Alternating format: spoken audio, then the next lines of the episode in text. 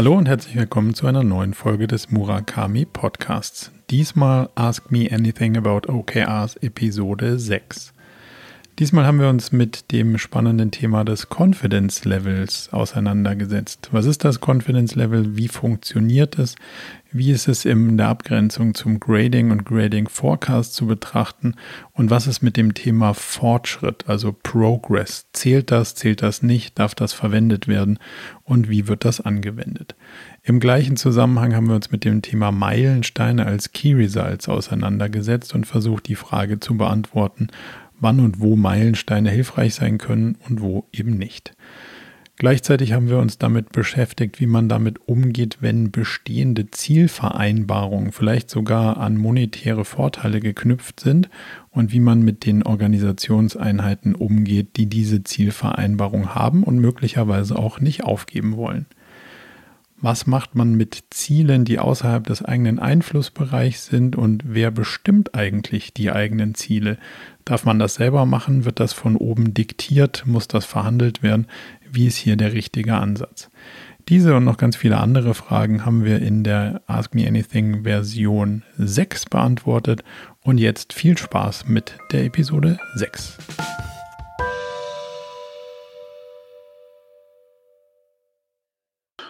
Ich würde sagen, wir fangen einfach mal locker mit der ersten Frage an und äh, tauchen so ein bisschen ein in die Diskussion des heutigen Tages. Freut mich erstmal, dass ihr alle da die Zeit gefunden habt und dabei seid und äh, bin, bin gespannt auf die Fragen, die ihr mitgebracht habt.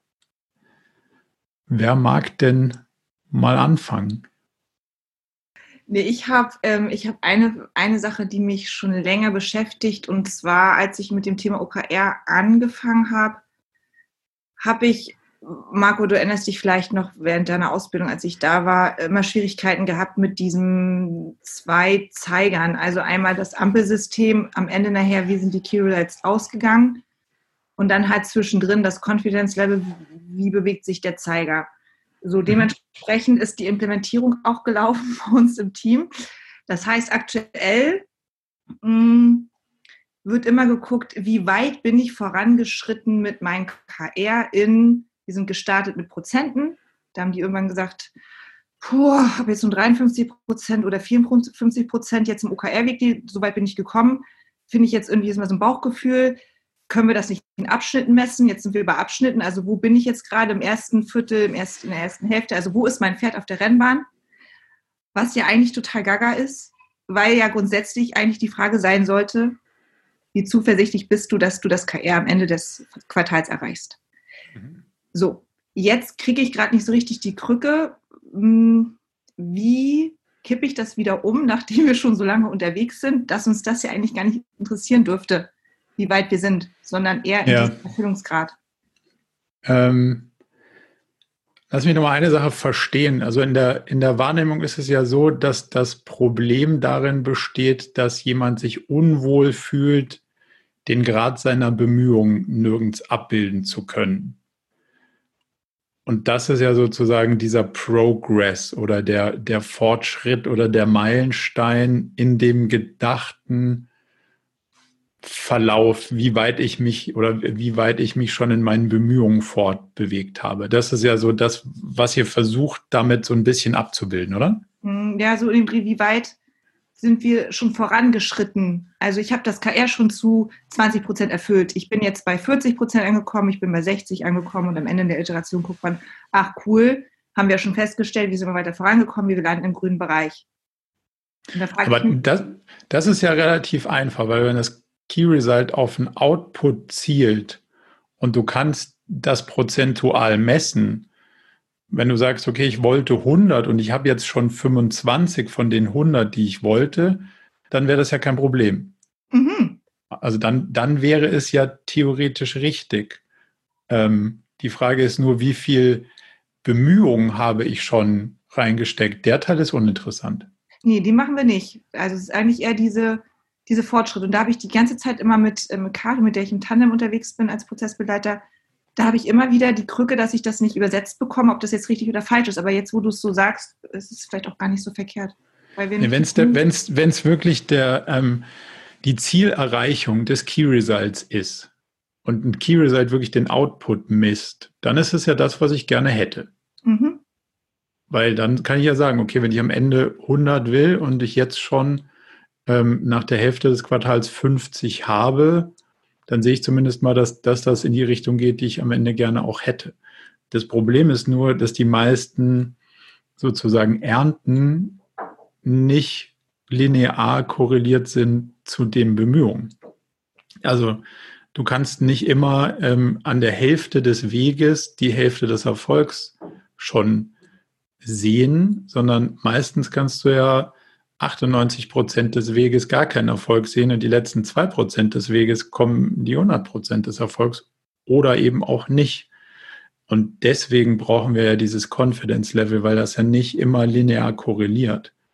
Wenn du das hast, dann, dann ja, was wir sozusagen ein Stück weit ähm, ver, versuchen zu vermeiden an der Stelle ist, wie viel Bemühungen hast du schon reingesteckt? Also ich habe schon 2000 Flyer verteilt, 10.000 Flyer verteilt, dann ist halt 2000 Flyer verteilt von 10.000 Flyer verteilt auf der Input-Seite nicht interessant, sondern die Frage ist, habe ich am Ende wirklich die 100 Leute im Laden, die ich haben wollte, unabhängig davon, ob ich schon zwei oder 10.000 Flyer verteilt habe. Und wenn du auf die richtige Sache guckst, auf die wie viele Leute du jetzt sozusagen schon im Laden hast, um bei diesem leichten Beispiel zu bleiben, dann wäre es total in Ordnung zu sagen, okay, wir schauen mal, wie das Ergebnis sich bis jetzt entwickelt. Die Frage ist halt nur, wie korreliert das? Also, also ist das, ist das ein linearer Zusammenhang? Und der ist es in der Regel ja nicht. Und deswegen brauchst du diesen, diesen zweiten ähm, Wert, dieses Confidence Level, um deine Zuversicht auszudrücken, dass die Bemühungen, die du da hast und die Erkenntnisse, die du unterwegs gewonnen hast, mit hoher Wahrscheinlichkeit schon dafür sorgen werden, dass du in den letzten Metern des Weges diese exponentiellen Anstieg der, ähm, der erwarteten Ergebnisse kriegst. Weil wenn du nur noch ähm, drei Tage übrig hast und dann sagst du, ja gut, ich habe jetzt ähm, jetzt habe ich jetzt ganz lange da an der Lösung gebaut und jetzt muss ich die Lösung nur anwerfen und dann funktioniert die schon, dann ist es halt eine Eins- oder Null-Entscheidung. Ähm, da solltest du halt sozusagen die Zuversicht abfragen, wie sicher seid ihr denn, dass die Lösung, die ihr da baut, am Ende auch wirklich liefert. Und ich glaube, das ist der, der, der, der schmale Grad. Ähm, vielleicht da nochmal den Punkt rausgearbeitet. Es ist ja auch nicht immer einfach möglich, diese ähm, Zwischenstände zu erheben. Also im Online-Marketing, wenn alles irgendwie automatisiert mit irgendwelchen Daten verknüpft ist und man dann sehen kann, ähm, wie, sich das, wie sich das entwickelt, dann gucke ich natürlich gerne auf die Ist-Daten und frage zusätzlich das Confidence-Level ab. Wenn ich aber sage, ja, puh, der Wert, der ist gar nicht so einfach zu erheben, das erfordert Aufwand rauszufinden, wie ist denn das Key Result eigentlich gerade? Dann kann ich das ja schlecht als Steuerungsgröße äh, während des Quartals nehmen und demzufolge kann ich natürlich auch damit wenig anfangen, weil ich habe die Datengrundlage gar nicht und deswegen muss ich dann auf die eher auf die Zuversicht, also die Einschätzung desjenigen, der das Thema verantwortet, um dann steuern zu können. Macht es das nochmal eins klarer? Hm, ich glaube, was ich jetzt gerade so merke, ist, dass wir so auf Themen unterwegs sind, die, die gar nicht eine Messbarkeit irgendwoher brauchen, um das nachzuvollziehen, sondern wir sind auf Themen unterwegs, wo man es wirklich definitiv sagen kann. Was das Team trotzdem zurückspielt, ist, ähm, das ist immer so ein Bauchgefühl. Und dieses Bauchgefühl finde ich immer ganz spannend, weil das ist es ja das, was es am Ende ausmacht. Sprechen wir alle die gleiche Sprache? Haben wir alle das gleiche Zielbild im Kopf? Haben wir alle den, das gleiche Verständnis davon, was uns hilft? Um dann abzuschätzen, was tun wir gerade, um dann auch einen Konsens zu finden, ja, wir haben jetzt schon 50 Prozent erreicht, weil wir haben schon, keine Ahnung, 50 Prozent äh, Feedback von den Kunden gekriegt oder keine Ahnung, irgendwie sowas in der Art. Also man kann das schon, also auf den KRs, wo wir gerade unterwegs sind, inhaltlich schon ganz gut äh, schätzen, inwieweit es erfüllt ist oder wie weit der Fortschritt ist. Aber was wir nicht machen, ist zu reflektieren, was für ein Output, Outcome erfüllt es dann am Ende nachher. Und da, ja, vielleicht ist es einfach so ein Verständnisding, was ich habe. Ja, aber das ist ja, also das ist ja wichtig, dass, dass du es sozusagen als diejenige, die es weitergibt, das so versteht, dass du es auch weitergeben kannst. Demzufolge ist es vielleicht hilfreich, das, das nochmal zu lösen. Ähm, der Input interessiert an der Stelle nicht. Und ich glaube, das ist das, was ja vielen schwer fällt. Und das Bauchgefühl brauche ich ja dann, wenn ich nicht messen, zählen, wiegen kann. Mich hat letztens jemand gefragt, ja, wer entscheidet denn, wie das Key Result gewertet wird? Der Teamleiter oder der Mitarbeiter? Und dann ist ja die Frage insofern leicht zu beantworten, weder noch, sondern die Realität. Also wenn ich sage, ich wollte ähm, 100 Quadratmeter Rasen mähen, dann kann ich ja dann am Ende mit dem Teamleiter und demjenigen, der verantwortet, den Rasen zu mähen, in den Garten gehen und kann einen Zollstock nehmen und kann sagen, so, guck mal, hier sind 48 Quadratmeter. Hat ein unbeteiligter Dritter bestätigt mit dem Zollstock. So, jetzt braucht gar keiner mehr sich darüber austauschen, abstimmen oder einen Konsens kriegen, wie es ist, weil es ist ja die Realität und das ist ja der Vorteil an der Messbarkeit, die nimmt ja jegliche Implizität raus. Also da hast du und ich ja keine unterschiedliche Sicht drauf, sondern wir haben ein Maßband und dann sagen wir so 48 Quadratmeter.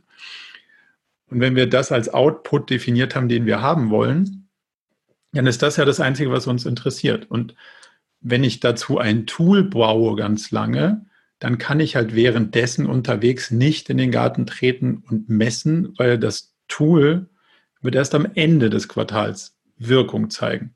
So, und damit ich nicht zwei Tage vorher dastehe und von einer Null oder einer Eins überrascht werde, nämlich von einem, das klappt auf jeden Fall oder das kannst du dir abschminken, frage ich halt unterwegs dieses Bauchgefühl ab, um zwischendurch eine Steuerungsgröße zu haben, dass mir auf der Hälfte des Wegs einer sagt, naja, den Plan, den wir da verfolgt haben, mit dem Bauplan und dem, was wir da alles machen wollten, das entwickelt sich irgendwie nicht so, wie ich mir das vorgestellt habe.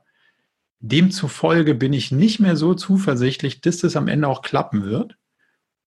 Dann gucke ich da als Führungskraft, die für das Team verantwortlich ist, ein bisschen genauer hin.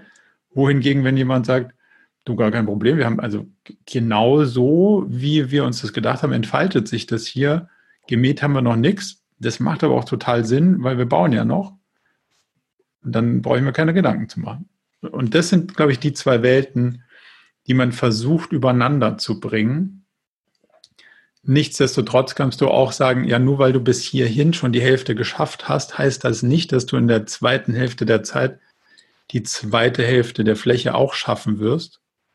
Da kann sich ja was geändert haben. Also du kannst zusätzlich zu dem, dass du schon gut unterwegs bist, immer noch eine schlechtere Zuversicht haben, also schlechteres Confidence Level, dass du am Ende da rauskommst, wo du am Anfang gedacht hast, weil du jetzt weißt, für die ersten 50 äh, Prozent war der Weg okay, aber an jetzt wird der unglaublich teuer, sau anstrengend, was auch immer. Also das lässt sich auf alles übertragen. Im Online-Marketing kannst du auch sagen, naja, die ersten 100 Leads waren einfach, weil die hat mir Google AdWords gegeben. Die nächsten 100 Leads da sucht gerade niemand danach, was ich verkaufen will. Die 200 Leads, die wären irgendwie nicht so einfach, weil der Kanal liefert nicht mehr.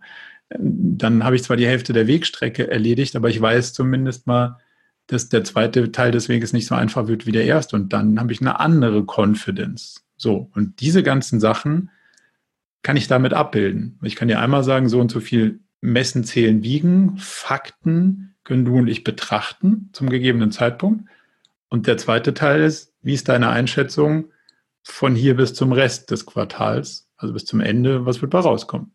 Und die Kombination gibt mir eigentlich alles an die Hand, was ich brauche, um die Entscheidung zu treffen. Das können wir weiter so machen oder da müssen wir was ändern. Mhm, danke. Nur nicht auf, das, auf den Input-Faktor. Mhm, also die, Bemüh die mhm. Bemühungen zu zählen und sagen, puh, jetzt habe ich aber schon ganz schön viel mich bemüht. Mhm. Das ist der einzige Teil, den wir gerne ausblenden, weil der führt ja dann zu, dem, zu dieser Scheinwahrnehmung von der erwarteten 100% Bemühung habe ich schon 75% meiner Bemühungen erledigt. Es hat aber noch lange nichts zu sagen, dass ähm, das, was mit dem Ergebnis macht. Also nur weil du deine ganze Kraft schon verschwendet hast, musst du noch nirgendwo angekommen sein. Mhm. Das ist, glaube ich, der wichtigste Punkt, dass du diese zwei Welten voneinander trennen kannst, dass die Bemühung hier nicht zählt, aber die Faktenlage und dein Bauchgefühl, wie wird es am Ende ausgehen. Und das ist über, also das ist einer der sozusagen verwirrendsten Punkte in dem ganzen Framework. Ich weiß aber nicht so genau, warum der so verwirrend ist, weil also mir erscheint der relativ logisch. Aber vielleicht habe ich es auch noch nicht gut erklärt. Nee, das ist schon logisch und ich habe es auch bisher, also nachdem ich ja jetzt nun mich weiter vertieft habe in dem OKR-Kontext, schon verstanden. Nur jetzt läuft es ja schon anders und ich fühle mich dann auch nicht mehr verstanden, weil es ja von vornherein anders gehandhabt wurde. Und da jetzt irgendwie so die Brücke zu schlagen, naja, Moment mal, Leute, denkt mal jetzt nicht darauf rum, was ihr schon alles getan habt in Prozenten, also wie weit ist das Pferd auf der Rennbahn unterwegs gewesen, sondern eher darauf rumzudenken, das hat was mit der Denkweise zu tun ja. logischerweise. Denkt jetzt bitte darauf rum, wie zuversichtlich seid ihr, dass das, was ihr euch vorgenommen habt, auch hinten bei rauskommt, um am Ende nachher den Zielzustand zu erreichen. Äh, so, da ja, muss ich selber nochmal in mich gehen. Also, um in deinem Bild irgendwie zu bleiben, es hilft halt nichts, wenn das, das Pferd kurz vor der Ziellinie ins Stolpern gerät. Dann ist dann, wenn äh, sozusagen die Ergebnisse gezählt werden, leider kein positiver Effekt ähm, zu vermelden. Und, und genauso analog ist die Sache mit, wenn du all deine Kraft in Sachen investiert hast und dann ist die Kraft zu Ende, aber das Ergebnis hilft nicht, dann haben wir ja, dann wollen wir sozusagen keinen, keine grüne Ampel irgendwo haben. Weil das ist ja genau dieser, dieser Trugschluss, den wir, den wir vermeiden wollen. Es gibt nichts, wo du eintragen kannst, dass du deine ganze Kraft schon verpulvert hast sondern es gibt nur was, wo du eintragen kannst, kommt auch was zurück. Und wenn du feststellst, komisch, kommt gar nichts zurück, dann müsstest du halt relativ schnell überlegen, ob das der richtige Weg ist, deine Energie zu investieren. Und, und da, da, vielleicht, wie kommt man als Organisation dahin, dass dieser Punkt nochmal als, als Mindset oder als Verständnis anders aufgemacht wird, ist wahrscheinlich auch hier übers Scheitern. Also zu sagen, jetzt, jetzt haben wir die ganze Zeit das Quartal getrackt, wie viel Bemühungen haben wir schon äh, verfolgt, dann waren wir auf einem guten Weg. Aber wenn wir jetzt in den Garten gehen mit einem Maßband und zählen, stellen wir fest, hat nichts gebracht. Dann war das ja als Steuerungsinstrument nicht hilfreich, weil am Ende des Quartals ist die Energie weg und das Ergebnis nicht da. Wollen wir das nochmal so machen? Offensichtlich war das nicht der beste Weg. Und so kannst du die Organisation langsam davon zu überzeugen, zu sagen, ja, okay, haben wir uns zwar nicht an die Regeln gehalten oder haben wir möglicherweise noch nicht ganz richtig verstanden oder wollten wir anders machen, aber bewusst. Und jetzt kann man ja sehen, hat es uns geholfen? Hm, nee, nicht. Naja, vielleicht probieren wir es vielleicht doch mal so, wie es anders definiert ist und vielleicht hilft uns das dann am Ende die Ziele zu erreichen, weil wir suchen ja nichts, wo wir uns dann dafür loben können, wo wir sind, sondern wir suchen ja was davon, wie wir lernen können, wie wir da hinkommen, wo wir hinkommen wollten. Und das kannst du vielleicht so als Überzeugungsinstrument benutzen. Mhm. Okay? Mhm. Dann machen wir gerne mit der nächsten Frage weiter.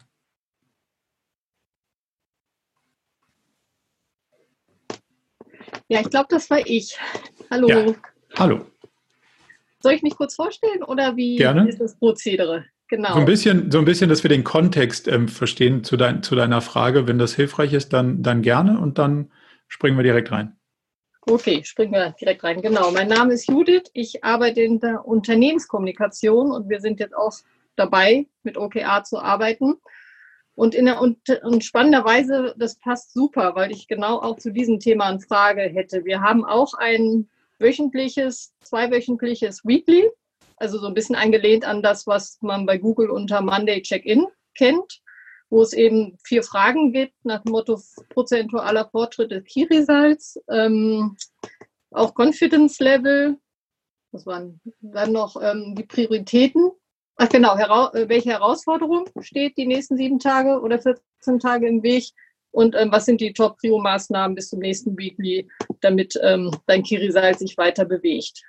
Die mhm. fragen wir sozusagen regelmäßig ab. Und das ist schon eine Herausforderung, weil einerseits in der Unternehmenskommunikation eben auch die Herausforderung ist, die Wirkungsebene, also das Outcome, was ich optimalerweise im Kiri-Site formuliert habe, teilweise ja sehr, sehr wirkungsverzögert eintritt. Also von der, ich fange an, eine Kommunikationsidee zu haben, zu bei meiner Anspruchsgruppe hat sich wirklich eine Meinung geändert im Sinne meines Ziels, können ja Wochen, Monate, Jahre vergehen. Mhm. Und das ist wirklich eine Herausforderung, weil ich OKA ja auch so verstanden habe, ich muss möglichst schon was Messbares finden, also wirklich am besten in Hardcore-Zahlen, weniger Bauchgefühl, sondern wirklich in Zahlen, damit es mir regelmäßig sagen kann, bin ich noch auf dem richtigen Weg, sind die Maßnahmen, die ich mir überlegt habe, führen die mich da weiterhin und komme ich möglichst eben nicht in die Situation, dass erst eine Woche vor Zyklusende ich merke, huh, der Schuss ging daneben. Und das mhm. ist wirklich eine Herausforderung für uns, ähm, zu überlegen, wie kann man prozentualen Fortschritt messen. Wir haben diese Krücke gebaut, die wahrscheinlich nicht perfekt vielleicht ist, ähm, zu sagen, okay, die 100 Prozent gibt es wirklich nur auf Outcome, Wirkungsebene, aber die Prozentschritte dahin, ja, das ist natürlich jetzt mit wie viel Goodwill ist es noch, was du jetzt gerade gesagt hast, Input oder Bemühen oder wo ist es schon eine Wirkung? Ich habe das ist mit Goodwill wahrscheinlich, also das ist mit Goodwill alles Input. Also ich habe sozusagen mir die Krücke gebaut, dass ich gesagt habe, in dem Moment, wo es meinen eigenen Schreibtisch oder das Schreibtisch des Teams, das eigene Besprechungsraum verlassen hat, dann unterstelle ich eine, einen ersten Wirkungsgrad. Solange ich nee. noch sage, ich mache einen Blogpost, ich mache ein Kommunikationsding, dann ist es Input. Wenn ich aber sage, ich habe ein Kommunikationskonzept und es braucht zum Beispiel die Freigabe der Finanzabteilung, dann habe ich da schon sozusagen eine erste Wirkung erzeugt im die im Rahmen des Zyklus noch ein paar Wirkungen nach sich ziehen muss, damit am Ende des Zyklus hinterher wirklich eine Kommunikationsmaßnahme gelauncht werden konnte, wo dann die Anspruchsgruppe sagt, jo, ihr seid toll. Und da wäre jetzt die Frage, ja. also ist diese sozusagen die Überlegung, ich nehme Meilensteine, die möglichst wenig Input, die schon Zwischenergebnisse sind jenseits des eigenen Schreibtisches. Ist das eine aus deinen Augen äh, okay Krücke oder sagst du, äh, schön gedacht, aber irgendwie, ich weiß nicht. die Frage vermute, wäre, was wäre eine Alternative? Ich vermute, du kannst dir die Antwort schon vorstellen. Ähm, ich glaube, es ist keine hilfreiche Krücke. Weil das fand, also wenn du sagst, erst, also wenn es 100 Prozent ist, dann wirkt es am Kunden da, wo es hin muss. Und bei 75 Prozent wirkt es nicht beim Kunden, sondern es ist halt irgendwo zwischen hier und dem Kunden oder dem Rezipienten deiner Kommunikation verloren gegangen. Aber 75 Prozent implementiert ja schon, es wirkt bei 75 Prozent der Kunden und nicht bei 100, aber bei 75 Prozent. Das heißt, den Fokus innerhalb der Prozente zu verändern, ist ja nicht sinnvoll analog bei dem Beispiel von dem Rasenmähen, gerade eben, wenn du sagst, naja, ich habe nicht den ganzen Rasen gemäht, eigentlich habe ich überhaupt keinen Rasen gemäht, aber ich habe ein bisschen an den Blumen rumgewurstelt. Im Großen und Ganzen habe ich was im Garten gemacht, aber es hat nicht damit was zu tun gehabt, was du eigentlich wolltest. Naja, wobei, da müsste ich einhaken, die Dinge, die ich dahin tue, haben schon mit Rasenmähen zu tun. Ich würde sozusagen erstmal ähm, äh, nicht mitmachen in Rasenmähen. Ich würde einen Rasenmäher kaufen. Also es sind schon notwendige Schritte dahin. Ja, verstehe ich. Okay, ich meine, ich mein, also mach es nicht ganz so abstrakt. Die Schritte dahin sind demjenigen, der am Ende den Rasen be begutachtet, ziemlich egal. Weil, also, was ja handelsüblich passiert ist, du sagst, ah, ich habe einen Rasenmäher gekauft und ich habe dann auch dann die Anleitung gelesen und dann bin ich nur daran gescheitert, dass das Kabel gefehlt hat. Aber hey, 75 Prozent, ich habe einen Rasenmäher, ich habe die Anleitung gelesen, ich weiß auch theoretisch, wie es geht, aber das blöde Kabel, mein Gott. Weiß nicht, wo das war. Aber also, wenn wir logisch auf dem, auf dem Ding bleiben, dann heißt es ja, 0% heißt kein Meter Rasen gemäht, 100% heißt 100 Quadratmeter Rasen gemäht, alles dazwischen ist prozentual abgeschiftet. So. Jetzt ist in dem Beispiel der, der Zwischennutzen von 75% Rasen gemäht so begrenzt, das muss man sich da mal überlegen, aber hier geht es ja um die Abstraktion des Modells. So. Und das Modell sagt, wenn ne, also du solltest stufenlosen Nutzen skalieren können und den mit der Realität in Abgleich bringen. Die ganze Meilensteinplanung darunter interessiert keinen. Weil ich habe dir nicht gesagt, kannst du bitte einen Rasenmäher kaufen gehen.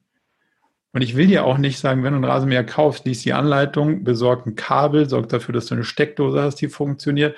Das sind ja alles die Sachen, das würde ich ja dann sozusagen als Micromanagement dir entweder genau aufschlüsseln müssen und dann auch nachhalten, dass du A gemacht hast und B und C und D und D. Also, du kommst ja nichts raus. Deswegen drehen wir es ja um und sagen, können wir zwar uns darauf verständigen, dass am Ende der Rasen gemäht ist. Dann sagst du, ja, so und so viel schaffe ich wahrscheinlich. Wenn es ein bisschen weniger wird, bin ich auch okay. Also wir sagen, okay, wenn du, wenn du den Teil vor der Hecke gemäht hast, die 70 Prozent dessen, was vor der Hecke liegt, bin ich mega happy. Wenn du es auch noch schaffst, die 30 Prozent, die hinter der Hecke versteckt sind, zu mähen, bin ich super happy. Aber irgendwo dazwischen wäre ganz gut. So. Und das ist ja genau der, die Grundidee der Agilität. Jetzt machst du dir deinen Plan mit dem Rasenmäher. Du stellst aber fest, das ist viel zu teuer, das dauert zu lange, brauche ich alles gar nicht. Irgendwann will ich mal einen Mähroboter bauen, weiß der Geier was. Und du musst den Plan ändern. So, und jetzt ist es ja immer noch in deinem sozusagen Zielsystem, dass am Ende es nur zählt, dass der Rasen gemäht wurde. Du kannst jetzt scharf organisieren, eine Sense, du kannst das mit einer, was weiß ich, mit einer Schere probieren. Alle Wege sind valide, die am Ende den Nutzen vor Kunde realisieren, das Ergebnis umgesetzt zu haben. Alles andere ist Energie, Zeit und Geld ausgegeben, was sozusagen vor demjenigen, der das Thema haben wollte, der es benutzen konnte, der Nutzen generiert wurde, nicht zählt. Und das würden wir als verschwendete Energie bezeichnen, weil wir wollten keinen Rasen mehr gekauft haben, wir wollten Rasen gemäht haben. Und das ist genau der Punkt, das ist dieser Input-Faktor. Diese Meilensteine dahin darfst du hier nirgendwo eintragen, weil sie interessieren am Ende nicht. Es wäre ein viel besseres Ergebnis, wenn du sagst, ich glaube, der Rasenmäher ist viel zu teuer, ich mache das mit der Hand. Do it aber sorg dafür, dass der Rasen gemäht wurde und erzähl nicht in drei Monaten, ja, ich habe ganz viele Pläne gemacht und mich mit super vielen Leuten abgestimmt und ein Konzept gemacht und die Geschäftsleitung informiert und die Finanzabteilung gefragt, aber also veröffentlicht haben wir gar nichts. Der, die Grundidee. Also wäre deine Empfehlung auch hier, wie du es eben gesagt hast, du machst, also wenn der Zeitpunkt sehr spät ist, wo Rasen gemäht werden kann, weil warum auch immer bis dahin sehr viel gemacht werden muss, dass du wirklich bis zu dem Zeitpunkt immer nur über Confidence Level gehst und nicht über irgendwelche Prozentzahlen, die es ja dann eigentlich ja auch nicht gibt. Die gibt es nicht, völlig nicht. Also sie kann es nicht geben, weil du ja, also konkret übersetzen wir es in deine Welt, du hast ja mit niemandem geredet. Also da draußen.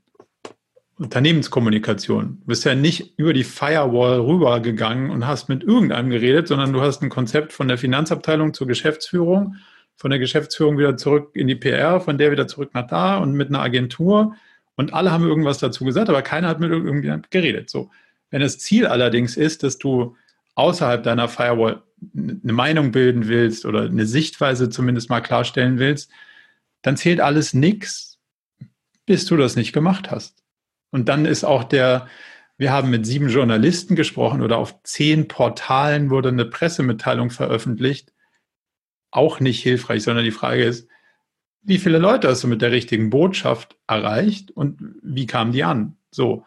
Und nur das sind ja die Results, die wirklich zählen. Und alles andere dahinter ist sicher Prozess, Projektmanagement. Ja, das muss einer machen. Und wenn man, das Interessante ist ja, wenn du den Fokus dahingehend veränderst, dass du das alles nirgends lobenswert irgendwo eintragen kannst, kommt man irgendwann auf den Trichter, er macht das eigentlich so Sinn? Also ist der ganze Mumpitz hier wirklich relevant oder kann ich mal, also ich schreibe mal einen Artikel und den gebe ich jetzt mal irgendwie noch zwei Leuten zum Lesen, aber dann haue ich den mal raus, dann geben wir da mal Traffic drauf online oder weiß der geil, dann gucken wir mal, verändert das wirklich das Denken von den Leuten, die wir erreichen wollen oder interessiert ihr es gar nicht? Und wenn wir festgestellt haben, die Nachricht interessiert da überhaupt keinen in unserer Zielgruppe, dann bin ich gut beraten, schnell drüber nachzudenken, wie komme ich zu einer anderen Message, wie muss ich die Geschichte umschreiben, ist die Zielgruppe die falsche, was auch immer. Also das ist ja, das ist ja genau der, der Kern des Ganzen, schnell zu lernen von dem Feedback desjenigen, um den ich mich eigentlich drehe und nicht intern auf der Prozesskette sozusagen verloren zu gehen und von, von Konzept zu Konzept nichts geliefert zu haben. Okay, aber ich würde sozusagen wirklich dann auf Confidence Level das reinhalten. Dass sie sagen, Absolut. ja, ich bin zuversichtlich, dass, weil die und die tollen Ideen haben. Ja, du sagst, da sprichst du ein Wort so gelassen aus. Bei uns ist eben die spannende Erfahrung, dass das Thema Projektmanagement wie so ein Vakuum ist und immer alles aufsaugt oder umgekehrt gesagt, wo es noch Optimierungsbedarf beim Projektmanagement gibt, sozusagen OKA so reinkippt und dafür auch immer ein bisschen missbraucht wird, weil viele natürlich gesagt haben, oh wow, dieses mit dem Meilenstein, das ist eigentlich super, weil wir jetzt erstmalig im Team wirklich gut ähm, uns über Erfolgskriterien austauschen. Also viele sagen, ah, das ist toll an OKA, dass man wirklich gemeinsam zusammenkommt im Team und sagt, wie sieht Erfolg eigentlich aus? Also wann sind wir erfolgreich? Haben wir alle dasselbe Verständnis vom Erfolg und so? Und das ist natürlich was, was über diese Meilensteine gut funktionieren kann. Aber es ist, so wie ich verstehe, dann auf der falschen Ebene. Es ist ja eigentlich dann die Projektebene das so. drunter. Das ist ja. so. Die Missinterpretation hier in der Regel ist, dass, also OKRs ist ein Zielmanagementsystem und kein Projektmanagement-Tool. Ich kann dir sagen, ich bin happy, wenn du sieben Millionen Leute erreichst und ich bin okay happy, wenn du fünf Millionen erreichst, aber ich bin ein bisschen traurig, wenn du eine Million Leute erreichst. Dass du unterwegs stolperst und gar niemanden erreicht hast, führt nicht zu Applaus. So. Demzufolge musst du dir überlegen, wie schaffe ich denn mit höchster Wahrscheinlichkeit sieben Millionen Leute in dem Quartal zu erreichen? Und dann hilft es auch nicht zu sagen, ja, aber ich habe doch mit drei Journalisten gesprochen, die hatten leider keine Reichweite, aber das waren auch die einzigen, die drüber schreiben wollten. Das ist halt nicht zielführend. Und genau deswegen nehmen wir ja nur das Ziel, was wir erreichen wollen, in den Fokus und sagen dann, und das ist ja die Frage, wann sind wir wirklich happy? Und ob sieben Millionen oder 700.000 oder 70.000 oder 7.000 sind, darüber können wir ja im Unternehmen ein, ein einheitliches Verständnis generieren nur dann ist unmissverständlich klar, wenn du gesagt hast, ich hab, wollte 70.000 und dann ist 50.000 eher okay und 700 eher daneben. Unabhängig davon, wie viel Pressemitteilungen du rausgeschickt hast, wie oft man mit irgendwelchen Journalisten zum Essen war, welche Plattformen man getroffen hat und, und, und, und, und. Was du alles im Projektmanagement darunter liegend dir sicher überlegen musst, mit welcher, mit welchem Invest deiner Zeit und deines Budgets kommst du jetzt in Richtung dieser 70.000 am wahrscheinlichsten weiter nach vorne. Und das ist der Unterschied. Du darfst es halt nicht als Projektmanagement-Tool missachten, ähm, also missinterpretieren, so missbrauchen, würde ich sagen, ähm, weil es das nicht ist. Sondern Hast das ist die Ebene die Erfahrung, dass das passiert? Ja, ungefähr.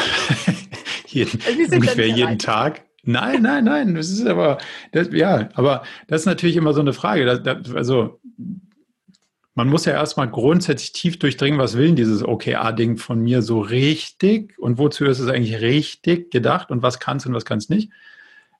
So, du kannst da natürlich, nur weil es Key Result heißt, da kannst du alles reinschreiben. Du kannst auch Meilensteine reinschreiben. Du wirst auch eine Software finden, die dich da Meilensteine reinschreiben lässt und, und die auch abhaken lässt und dann auch grüne Balken generiert. Das ist aber alles im Grundprinzip dessen, es ist ein Zielmanagementsystem und kein Projektmanagement-Tool. Und wenn man sich das immer wieder vor Augen macht und sagt, ich will genau nicht darüber diskutieren, dass du jetzt kommst und sagst, naja, aber guck mal, 7000 Leute erreicht. Dann sage ich, naja, gut, das jetzt, hatte ich mir anders vorgestellt. Also sagst du, ja, aber es war anstrengend. Ich so, ja, hatte ich, ich hatte mir aber mehr versprochen. Das Kind ist doch jetzt unrettbar in den Brunnen gefallen das Quartal ist rum, das Geld ist weg, du bist traurig, ich bin traurig, da können wir nichts, also wir können nichts draus lernen und wir kriegen die Nummer nicht wieder eingefangen, weil das ist rum. So, wenn wir darüber ähm, diskutieren, ich will 70.000 und sonst bin ich traurig und du sagst, ich habe nur einen Plan für 7.000, sonst habe ich keine Ahnung, wie das gehen soll, wissen wir ja beide im Vorfeld, dass das irgendwie schwierig werden könnte mit dem Plan, den wir haben. So, und jetzt können du und ich darüber nachdenken, haben wir einen besseren Plan, bevor wir losfahren? Und wenn wir der Meinung sind, nee, haben wir nicht, und ich sage aber 7000 bringt uns nicht weiter, dann kommen wir beide im Vorhinein zu der Entscheidung, lass uns das nicht tun. Lass uns ein anderes Ziel verfolgen. Und dann ist keiner traurig. Und dann ist das Geld nicht weg und das Quartal nicht weg. Und wir können eine bewusste Entscheidung treffen, was anderes zu tun. Und das ist, das will ja Alignment. Das will ja sozusagen eine klare, transparente Sicht auf, was ist denn eigentlich Erfolg? Für dich und für mich. Und hast du einen Plan und ich einen Plan und glauben wir beide, dass es der aufgehen kann? Dann können wir die Wette platzieren. Dann können wir das Geld ausgeben, die Zeit investieren. Wenn nicht, don't do it dann überleg dir was anderes. Wenn du sagst, ich habe keine Ahnung, wie ich 70.000 Leute äh, erreichen soll, dann müssen wir einen anderen Weg finden. Und das ist ja auch Teil der Führung. Es hilft ja nicht, wenn ich sage, tja, Agilität, das ist jetzt sein Problem. Das wird heutzutage ja netter verpackt.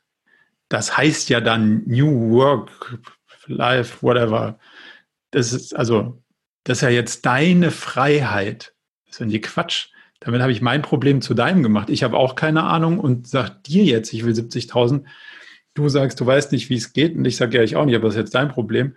Das ist ja nicht Agilität, sondern du und ich gucken da drauf und sagen, hm, wenn das rauskommt, happy, wenn das rauskommt, nicht happy. Stand heute ist der Weg eine valide Chance, dass das rauskommen könnte. Du und ich gucken da drauf und sagen, jetzt ist ein Deal. Und wenn du sagst, ich weiß nicht, wie da ein Deal draus werden soll, muss ich dir einen anbieten, weil sonst ist es auch keine Führung, sonst ist es ja, das ist ja auch Quatsch. So. Wenn wir, wenn du dann sagst, ich weiß nicht, dann sage ich, aber ich habe das schon mal gemacht, probier mal so und du sagst, ja, hm, spannend, könnte klappen, haben wir wieder einen Deal.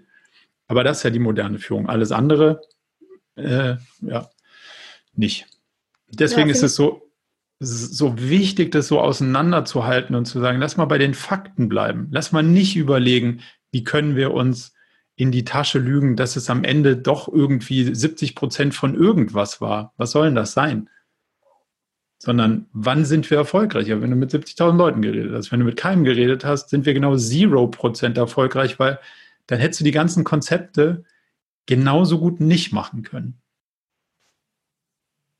Ja, ja, ich finde ich spannend, spannende weil ich hatte, war jetzt wirklich davon ausgegangen, dass OKA sozusagen bedingt, dass ich wirklich da spätestens jede zweite Woche eine prozentuale harte Zahl reinschreiben können müsste. Und wenn ich die ja. halt nicht habe, weil die so schnell nicht eine Wirkung sich macht, ich irgendwie halt so Krücken bauen muss, die halt natürlich dann nicht mehr wirklich Aber die Krücke ist das Confidence Level. Das ist ja genau ja. dafür da, okay. dass du keine Wirkung beweisen kannst. Okay. Kannst keine Wirkung zeigen, dann sag mir wenigstens, dass du zuversichtlich bist, dass am Quartalsende eine Wirkung eintreten wird. Was nicht valide ist, ist zu sagen, das habe ich so ein bisschen rausgehört, dein Punkt war, im Ende des Quartals wird sich auch nichts zeigen, aber in drei Jahren wird es vielleicht aufgehen.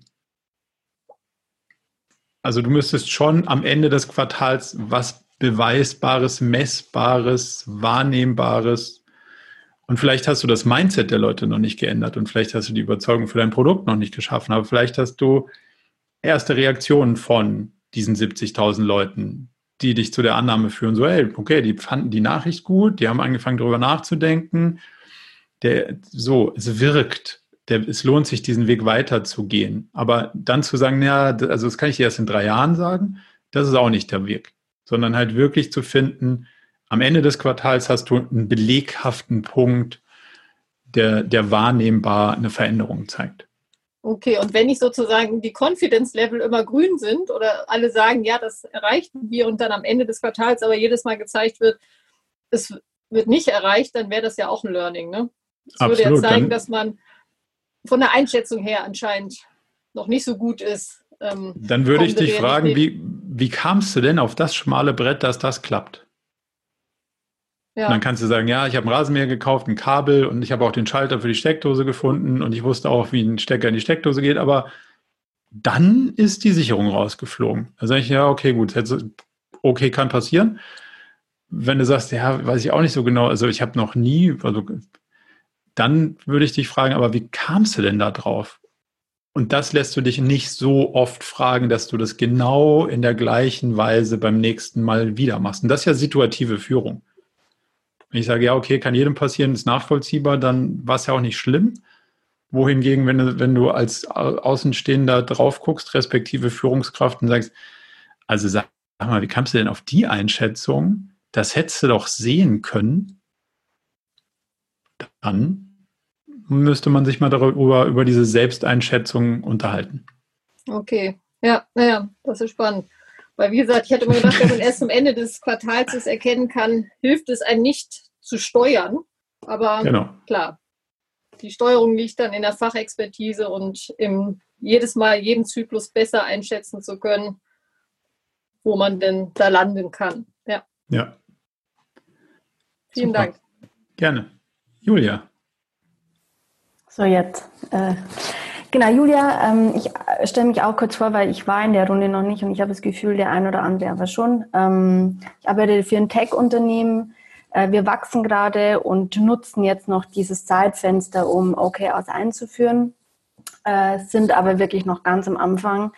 Dementsprechend sind auch meine Fragen ein bisschen, die ich mitgebracht habe, ähm, vielleicht deshalb auch ein bisschen äh, Wiederholung oder alles schon gut. öfters gehört. Ähm, aber genau, ich hoffe, das ist okay. Und es sind einfach auch bei uns äh, die, die ähm, Maike meinte, das gerade so viele Knoten noch im Kopf. Ähm, genau. Es ist zwar vielleicht die falsche Reihenfolge, aber das ist die brennendste Frage bei uns, bezieht sich auf das Vertriebsteam und die Frage letztendlich, wie wir es schaffen, OKRs, die nicht an die Vergütung gekoppelt sind, ähm, denen den gleichen Stellenwert zu geben ähm, an To-Dos oder, oder eben dem Daily Business, ähm, was wiederum beim Vertriebsteam an die Provision gekoppelt ist. Ja, gar nicht. Mhm. also man, man muss sich ja mal die Frage stellen, wie ist das mit der, mit der Motivationslage so mhm. genau? So, und jetzt gibt es ähm, natürlich intrinsische und extrinsische Motivationsfaktoren und mhm. gelernterweise ist der extrinsische bei einem Vertriebsteam dann doch eher der, der zieht. So, genau, also das Vertriebsteam ist in der Regel, sagen wir es mal so ganz pauschaliert, nicht dafür da, um alle möglichen anderen Sachen zu machen, sondern die wollen Sachen vertreiben und mhm. idealerweise sind sie dafür auch incentiviert und kriegen Geld. So mhm. in, in der klassischen Idealisierung. Wenn man jetzt sagt, ähm, also die Grundregel ist ja, OKRs sollten nicht mit Geld incentiviert werden, mhm. gibt es ganz viele Gründe dafür, ähm, dann ist es auch nicht hilfreich zu sagen, okay, ich habe noch ein anderes Zielsystem, das ist eigentlich Vertriebsziel. Dafür gibt es auch noch Geld mhm. und das stelle ich irgendwo neben die OKRs. Okay. Weil dann ist es wenig verwunderlich, wenn sich die eine Person, die von diesen beiden Zielsystemen sozusagen konfliktet wird, für das eine entscheidet, wo es auch noch Geld für gibt. Dann würde sozusagen OKRs ja nur den Teil abbilden, der dann gerade noch so nebenbei möglich wäre oder vielleicht auch gerade mal Spaß macht oder wo mir jemand auf die Nerven geht, wenn ich es nicht mache, aber so wirklich wollen tue ich es nicht. Mhm. Also muss ich eigentlich die, den, den Koffer voll Geld zumindest mal in das OKR-Spielfeld stellen, wenn ich ihn nicht ganz rausnehmen kann. Mhm. Idealerweise muss ich ihn rausnehmen. Wenn ich das nicht sofort hinkriege, weil sich dann noch Leute gegen wehren, dann muss ich zumindest mal da reinstellen und sagen, okay, schau mal, das sind die Vertriebsziele, aber die Incentivierung läuft nicht nur auf diese Vertriebsziele, sondern overall in the long run werden wir nur erfolgreich sein, wenn auch die anderen Ziele funktionieren. Demzufolge versteht bitte, dass es das als Gesamtpaket zu betrachten ist. Mhm. Ja, Stand heute ist euer Vertrag so gestrickt, dass ihr für ein Lied das kriegt und für den zweiten kriegt ihr das, aber die Rechnung geht nicht langfristig auf. Mhm. Wie man es am besten hinkriegt, ist, das Vertriebsziel aufzulösen und nicht nur den Vertriebsvorgang sozusagen zu incentivieren, mhm. sondern ein Teamziel weiter hinten anzulegen und nicht die Einzelleistung, sondern die Teamleistung und nicht den Verkauf, sondern das Delivery zu incentivieren. Weil was du ganz oft beobachtest, ist natürlich, dass ein Vertriebs Ziel oder ein Vertriebsmitarbeiter genau das vertreibt, wofür er Geld kriegt. So. Der nächste Schritt ist dann oft, können wir das liefern? Hm, geht so. Können wir ähm, das ähm, entwickeln oder wollen wir das entwickeln? Ist ja auch noch eine Frage. Macht es mhm. total Sinn, dieses Ding jetzt gerade zu entwickeln oder würde ich lieber was anderes entwickeln? Ist es das Produkt mit dem größten Deckungsbeitrag? Hm, vielleicht auch nicht. Ist es das Produkt, was unbedingt weg muss oder wo ich gerade noch Kapazitäten habe? Alles egal, weil dafür wird der Vertriebsmitarbeiter nicht incentiviert. Der vertreibt, mhm. was er gerade vertreiben kann. Wenn du dieses Puzzle sozusagen weiterverfolgst, geht das weiter hinten erstaunlich selten auf. Mhm. Weil das passt ja nicht zueinander. Vorne verkauft einer, was er verkaufen kann, und da hinten haben wir eine Riesenmatrix mhm. zwischen, was habe ich auf dem Lager, welche Ressourcen sind gerade nicht ausgelastet, welches Produkt ist besser für uns als das andere. Das sind ja multidimensionale Entscheidungen, die sich darüber äh, sozusagen auswirken, was wir lieber verkauft hätten als das, was wir verkauft haben. Mhm. Demzufolge ist es hilfreich, das Gesamtteam an der, was können wir denn liefern und wie gerne mag der Kunde denn das zu incentivieren, weil daraus wird dann plötzlich ein Team-Approach, derjenige, der verkauft und derjenige, der die Versprechungen erfüllen muss, sagen wir es jetzt mal im einfachen Sinne, müssen plötzlich Hand in Hand arbeiten und dann dafür sorgen, dass das, was am Ende beim Kunden auch ankommt und wirkt, zu dem passt, was vorne einer verkauft hat, versprochen hat zu den Ressourcen, die wir gerade haben, zu den Lagerbeständen, zu den Deckungsbeiträgen, die wir machen wollten und, und, und, und, und. Also plötzlich arbeiten alle an einem Strang und nicht optimieren ihr Individualinteresse. Mhm. Und das ist ein Riesenunterschied in dieser ganzen Incentivierungsfrage. Demzufolge ist es hoch anzuraten, nicht den Vertrieb zu incentivieren, sondern hinten den Kundenerfolg und das als Gesamterlebnis und Gesamtergebnis gemeinschaftlich zu incentivieren, um die Leute sozusagen zu Mitunternehmern zu machen und für den Kundenerfolg einzustehen und nicht für den kurzfristigen Erfolg auf der Vertragsseite, mhm. wo der Unterschriftenfeld, wo das Unterschriftenfeld war. Mhm. So. Und das kriegst du in ganz, ganz vielen ähm, Vereinbarung relativ schnell unter, weil da steht in der Regel nicht drin, worauf genau der variable Gehaltsanteil äh, abzielt, sondern da steht meistens nur drin, dass ein variabler Gehaltsanteil besteht auf Ziele, die dann zu definieren sind. Mhm.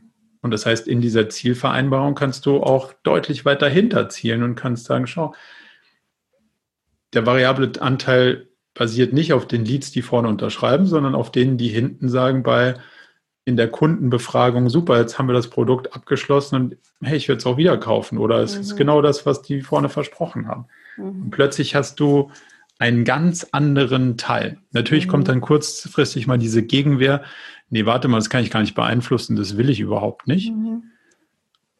Aber wir versuchen ja Alignment of Interest hinzustellen im Gesamtunternehmen und zwar Alignment zwischen Kunden und Unternehmen und nicht Individualinteressen mhm. zu beflügeln. Und das ist, ähm, den Dialog muss man dann eingehen, aber wenn man dann sagt, aber schau mal, langfristig ist es doch für das Unternehmen das einzig Sinnvolle, zu verstehen, was der Kunde eigentlich will und das auch zu produzieren. Und wenn wir das dann sauber produziert haben, dann sind wir alle langfristig happier und können es uns auch länger leisten und dann können wir auch mehr teilen. Und mhm. dann kommt man da schon hin in der Regel. Mhm. Okay, heißt ähm, weiter vorne ansetzen und eher dieses ähm, Provisionsthema letztendlich nochmal angehen. Genau, Weil also wenn du es jetzt. Du, also du kannst absehbar damit rechnen, dass Leute andere Sachen bevorzugen ja. und nicht ähm, Du kannst natürlich mit ihnen reden und kannst sagen, schau mal, du hast fünf Themen, für die kriegst du Geld und drei Themen nicht. Und für uns alle macht es nur Sinn, wenn du die anderen drei genauso gerne machst wie die ersten fünf. Mhm. Das kann man schon argumentativ ein Stück weit spielen, aber so wirklich, wirklich gut wird es halt erst, wenn das Incentivierungsmodell zum mhm. Rest passt. Wie gut, dass wir gerade ein Neues gemacht haben. Das heißt nicht, dass Neues, man nicht nochmal. Sehr detailliertes, ja, ja, nee, das ja, Das, das kann, man, kann, man, immer noch mal aufbauen. Ja, ja, Okay, aber gut. Also berechtigter Knoten, weil einfach in keinster Weise sinnvoll. Also es gibt da keinen Mittelweg letztendlich. Nö, also du, du kannst äh, es zwar schon, du kannst sagen, okay, jetzt bilde ich dein, diese Vertriebsziele in den OKRs ab und die anderen drei auch noch. Mhm. Bitte, bitte behandle alle gleich. Mhm. Aber es lässt sich beobachten, dass die Realität mhm. hier anders ist. Ähm, und je schneller man diese Incentivierung von Einzelleistungen rausnimmt, desto größer ist die Wahrscheinlichkeit, dass das Gesamtunternehmen, das Team Richtung Kunden die richtigen Schritte macht. Mhm. Ähm, ja. Okay. Sehr gut, danke. Du hattest noch eine Frage. Ich habe noch ein paar, aber ich, gut, es steht jetzt gerade eh niemand da. Und das ist vielleicht auch eine Frage, die sich äh, gut anschließen lässt. Ja. Aber auch, glaube ich, eine klassische Standardfrage. Und ich habe auch schon dazu gelesen, aber will es einfach nochmal hören von dir. Die Frage letztendlich, wie bekomme ich das Daily Business in die OKRs ähm, verwurstelt, beziehungsweise lasse ich sie eben raus? Ja, was hast du denn gelesen bis jetzt? Ja, ich habe jetzt ein bisschen die Befürchtung, ich bringe gern Sachen durcheinander und ich habe ganz schön viel gelesen. Also entweder okay. ihr seid knallhart und sagt, ähm, es ist zu trennen oder eben auf gar keinen Fall zu trennen. Ich glaube, zweiteres, oder? Wir, wir sind knallhart auf der, es ist auf gar keinen Fall zu trennen. Okay, okay. Weil du dann ein ähnliches Phänomen hast. Also ich, ich sag dir, du hast eine bestimmte Verantwortung, die du übernimmst mhm. und die prägt sich aus in deinem Tagesgeschäft. Und gleichzeitig gebe ich dir noch drei Themen mit auf den Weg, die wir abstimmen, die am Ende des Quartals eingetreten sein sollten. Mhm. So, die Kombination aus beiden führt unter der Annahme, dass es zu wenig Ressourcen für beide Themen gibt, ja zu einem Spannungsfeld. So, und jetzt ist es ja meistens so, dass diese Verantwortung, die du im Rahmen deines Tagesgeschäfts trägst, irgendwas mit Umsatz, Geld, was auch immer zu tun hat. Also mhm. da ist meistens der argumentative Hebel recht groß, warum mhm. unbedingt das sein musste. Und die anderen Sachen sind ja meist die, die ich gerne hätte, dass sie passieren, aber nicht zwingend so argumentiert, dass ich dir sagen kann, warum ich das gerne hätte, sondern die sind halt irgendwie dann zusätzlich noch auf deiner Liste gelandet. Mhm. Und in diesem Spannungsfeld der Überforderung oder der zu wenig Ressourcen für zu viel Ziele bleibt dann in der Regel das OKR-Business auf der Strecke, weil es ja dann immer heißt, ja, aber ich hatte ja mein Tagesgeschäft. Da hat ein mhm. Kunde angerufen, da war ein Prozess, der kaputt war, ich musste ein Produkt ausliefern, was auch immer. Mhm. So, den Trade-off dir zu überlassen, ist A unfair und B ähm, ist er sozusagen ja quasi präpriorisiert, mhm. weil ich schon weiß, was passiert. Und ich kann, also wir haben das hundertfach getestet, ganz am Anfang unserer OKR-Implementierung. Es war immer zu beobachten, dass der messbare Teil in den OKRs dem nicht klar umschriebenen Teil gewichen ist. Und die Aussage immer war, ja, aber ich hatte so viel Tagesgeschäft, ich konnte meine OKRs nicht erreichen. Mhm. Und dann war die Frage, was heißt denn das genau? Mhm. Was ist denn mit 80 Prozent der Zeit passiert? Ja, ja, Tagesgeschäft. Aber solange das nicht spezifiziert ist, sagt man ja, 80 Prozent meiner Zeit investiere ich für Zeug und ich kann auch nicht so genau sagen, was da rauskommt. Und das natürlich, das, das, also Heaven für alle, die sich nicht festlegen wollen. Mhm. Weil solange ich so eine atmende Größe habe, kann ich immer sagen, ich konnte meine Ziele nicht erreichen, weil ich hatte ja diese atmende Größe Tagesgeschäft und die war leider wie immer unvorhersehbar und da ist meine Zeit schon weg gewesen. Was das gebracht hat, kann ich dir auch nicht sagen, weil es waren ja die Sachen, die ich sowieso immer mache. Mhm. So, und damit stellst du nie in Frage, ob die Sachen, die man macht, den Aufwand wert sind. So, und deswegen sagen wir ganz klar, das muss alles auf einen mhm. Zettel. Das heißt, in, in deiner Mission wie auch immer die Verantwortung ist, die du da übernommen hast, mhm. lieferst du folgende Ergebnisse und dann lieferst du noch zwei, drei andere. Mhm. So. Mit der Grundüberlegung, Tagesgeschäft heißt ja, ich mache immer wieder die gleichen Sachen. Mhm. Und die Grundüberlegung, wie wir da drauf gucken, ist, das wird sau langweilig. Mhm. Wie jemand anders da drauf guckt, ist, das kann man rationalisieren, digitalisieren, automatisieren, das muss weg. Mhm. Demzufolge wird irgendjemand darüber nachdenken, die Sachen, die man als Tagesgeschäft immer wieder repetitiv macht, besser, billiger, schneller, automatischer, digitaler zu machen. Wenn du nicht selber drüber nachdenkst, wird es ein anderer tun und dann ist dein Tagesgeschäft irgendwann weg. Demzufolge bietet es sich an, selber zu verstehen, wie man effizienter wird, wie man es automatisiert, wie man es digitalisiert, weil immer wieder das Gleiche zu machen, ist ja auch nicht sonderlich spannend. Mhm. Also muss ich ja versuchen zu verstehen, wie kann ich den Prozess verbessern, wie kann ich Sachen auslagern, wie kann ich Sachen wegrationalisieren, wie kann ich, wie kann ich, wie kann ich, also all diese mhm. Sachen und dann, was bleibt bei dem Aufwand, den ich dann noch da rein investiere, für dieses Quartal übrig, was ich da rauskriege. Und wenn ich irgendwann feststelle, komisch, das, was ich rauskriege, steht irgendwie nicht in einem guten Verhältnis zu dem, was ich reingesteckt habe, kann ich mir auch mal die Frage stellen, macht das Sinn? Sollten wir mhm. das weiter tun? Sollte ich dieses Produkt nicht vielleicht abschalten? Sollten wir diesen Service nicht mehr anbieten? Sollte ich dieses Land zumachen? Sollte ich mich aus bestimmten Projekten, Produkten, was auch immer, verabschieden? Ich habe die zwar bis jetzt immer gemacht, aber nur weil ich es bis jetzt gemacht habe, heißt ja nicht, dass es für die Zukunft ein gutes Invest ist. Und demzufolge muss das alles abgebildet werden, um hier zu sagen, für den Aufwand, den ich da reinstecke, hätte ich gerne folgenden Return. Mhm. Und wenn der Aufwand nicht im Verhältnis zum Return steckt, dann kann das Tagesgeschäft heißen oder nicht. Das ist ja ein schlechtes Investment. Da mache ich das nicht mehr. Mhm. Finde ich gut. Weil einfach ist eine, also es äh, birgt einfach oder es führt noch zu was anderem, nämlich wirklich mal klar zu machen, was das Tagesgeschäft ist und sich selbst quasi das Ganze zu verargumentieren. So habe ich das noch gar nicht gesehen. Das ist gut. Also sich selbst und allen anderen, weil es ist immer eine Investitionsentscheidung. Also eine Sache ist sicher, am Ende des Quartals ist das Quartal weg. Mhm. Das heißt, du hast drei Monate Zeit investiert. Für dich oder für 100 Leute, für die du verantwortlich bist. Mhm. Und diese Größe ist fix. Also das heißt, der Aufwand ist weg. Die Frage mhm. ist, was kriege ich dafür? Mhm. Wenn ich da, dem gegenüber keinen Erwartungswert stelle, ist das eine schlechte Investmenthypothese. Mhm. Ich investiere drei Monate und ich weiß nicht, was ich zurückkriege. Also, dass ich nicht genau weiß, was ich zurückkriege, ist klar, aber wenn ich auch nicht erwarte, XY zurückzukriegen, dann ist es ja ein ganz schlechtes Investment. Mhm. Wenn du sagst, ja, hey, willst du ein Wertpapier kaufen, aber ich sag dir nicht, ähm, es hat keine Zinsen, es hat wahrscheinlich auch keine Wertentwicklung. Es ist keine Ahnung, was damit passiert. Willst du es machen? Weil ihr habt das schon dreimal gemacht. Und dann sagst du, hä, komischer Verkaufsprospekt, da würde ich nicht mhm. investieren. Und das ist ja am Ende des Tages muss man ja immer überlegen, investiere ich Zeit und Geld da rein und kriege ich was zurück?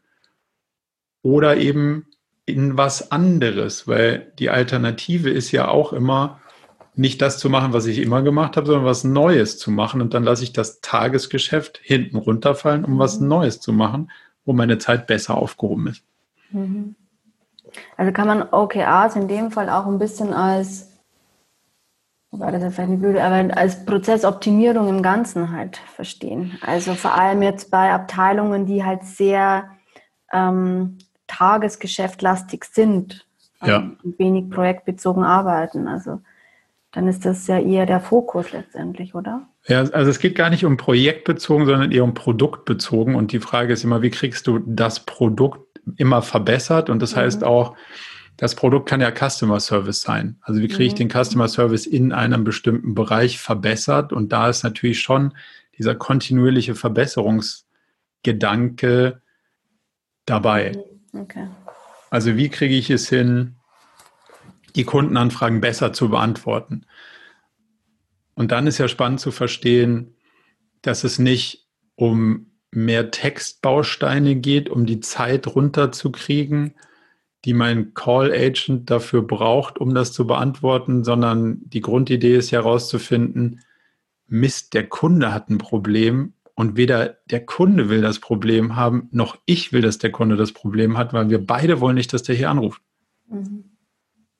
Und dann in die Analyse zu gehen, wie können wir denn dafür sorgen, dass das Problem überhaupt erst nicht auftritt, mhm. um dann mit der verbleibenden Zeit für die anderen Kunden, die immer noch ein Problem haben, eine deutlich bessere Lösung für das Problem zu kriegen, ist halt ein anderer Ansatz, als immer zu sagen, naja, unser Tagesgeschäft ist halt, wir gehen ans Telefon, wenn es klingelt. Und wenn es oft genug geklingelt hat, ist meine Zeit weg. Und wenn es nicht so oft klingelt, dann mache ich vielleicht noch eins, zwei andere Sachen, aber das ist ja der falsche Ansatz. Mhm sondern der richtige Ansatz ist ja, wie kriege ich die Pro Probleme weg, damit überhaupt niemand anrufen muss und für die, die noch anrufen müssen, wie kriege ich die Zeit bestmöglich investiert, dass die, diejenigen danach mit den Problemen gelöst schnell wieder nach Hause gehen und zu sagen, ha, puh, doof, dass das aufgetreten ist, aber die haben sich cool darum gekümmert, vielen Dank, da kaufe ich wieder. Mhm. Anstatt einfach zu sagen, naja, wir machen halt das, was wir immer machen. Klar geworden dadurch ein bisschen? Sehr sogar, ja. Sehr Danke. Sehr gut. Judith, du hast jetzt noch eine Frage. Ja, ich, es ging auch um das Tagesgeschäft. Geht, ist es aber denkbar, dass man sagt, okay, man teilt das Tagesgeschäft nochmal auf in sozusagen Dinge, wo man wirklich, weil man selbst was in der Hand hat, immer wieder es besser machen zu können und sagt, aber vielleicht 30 Prozent gibt es, die sind einfach nicht in meinem, ich habe es jetzt mal Circle of Influence genannt, die sind einfach so fremdgesteuert, drittereignisgesteuert, die kann ich einfach sozusagen nicht vorab für OKAen. Oder ist selbst das nicht in, dein, in, in dem Konzept mit angedacht, dass es also nicht mehr diesen sozusagen so einen kleinen Puffer gäbe für, wo man wirklich sagen muss, da haut mir was links und rechts um die Ohren und dafür brauche ich einfach, ich sag mal, 30 Prozent Zeit in einem Quartal. Also klar, man muss immer sehen, vom, vom idealtypischen systemischen Draufgucken zur Realität ist ja noch ein kleiner Unterschied, aber wichtig ist, dass man konsequent versucht, die Realität dahingehend zu beeinflussen. Ich sage nicht, dass es immer aus dem Stand sofort möglich ist, aber ich sage, dass es immer sinnvoll ist, es zu versuchen. Natürlich hast du als egal wo agierende Führungskraft immer Sachen, die du nicht beeinflussen kannst. Wenn du der Chef von dem Ganzen bist, hast du einen Markt, den kannst du nicht beeinflussen. Du hast Situationen wie Corona, die kannst du nicht beeinflussen. Du hast mehr Sachen, die du nicht beeinflussen kannst, als die, die du beeinflussen kannst. Das heißt, das ist ja sozusagen der Kern dessen, was Steuern ausmacht und vor allem der Kern dessen, was Steuern in Unsicherheit ausmacht. Weil wenn ich alles beeinflussen könnte, wäre es nicht mehr sonderlich herausfordernd und damit hätten es wahrscheinlich schon die anderen gemacht. Ähm, die Frage ist also, wie gehst du damit um und wie findest du den Weg dadurch? Ähm, was ist denn so ein Beispiel, wo du sagst, das haben, haben wir jetzt hier nicht im Griff? naja, dass jetzt in der Unternehmenskommunikation, keine Ahnung, dass irgendwelche Nachrichten aus irgendeiner Ecke kommen, was einfach nicht absehbar war. Das weiß ich nicht. Ähm, also nichts, weil, weil es, es war einfach nicht jetzt in der Trendlage oder man, man weiß ja als guter Kommunikator, weiß man grundsätzlich, was gerade Themen sind, man weiß auch vielleicht, was der Wettbewerb gerade Thema hat, was die Politik gerade. Also man kann sich ja in gewissen Rahmen vorbereiten und schon ja, Dinge vordenken. Aber es kann immer mal was ums Eck kommen, ähm, ja, muss jetzt nicht Corona sein, was irgendwie wo Dinge passieren müssen, die vielleicht auch hoheitlich, wo, wo, wo einer, ein anderer Chef im Unternehmen sagt, das muss jetzt so passieren, wo man einfach nicht sagen kann. Ja. Also was einfach, dass das kommt. Was aus dem, wie du sagst, aus dem komplexen Bereich, nicht aus dem komplizierten oder einfachen, sondern wirklich ja. aus dem komplexen Bereich und dadurch nicht vorher planbar kommt. Ich würde ich würd das in zwei Felder versuchen aufzuteilen. Das eine Feld ist, es war, es macht Sinn und zwar wirklich nicht vorhersehbar. Dann muss ich mich mit allen auseinandersetzen, die an dieser Problemlösung ähm, beteiligt sind und muss sagen, okay, wir hatten uns vorher das vorgenommen.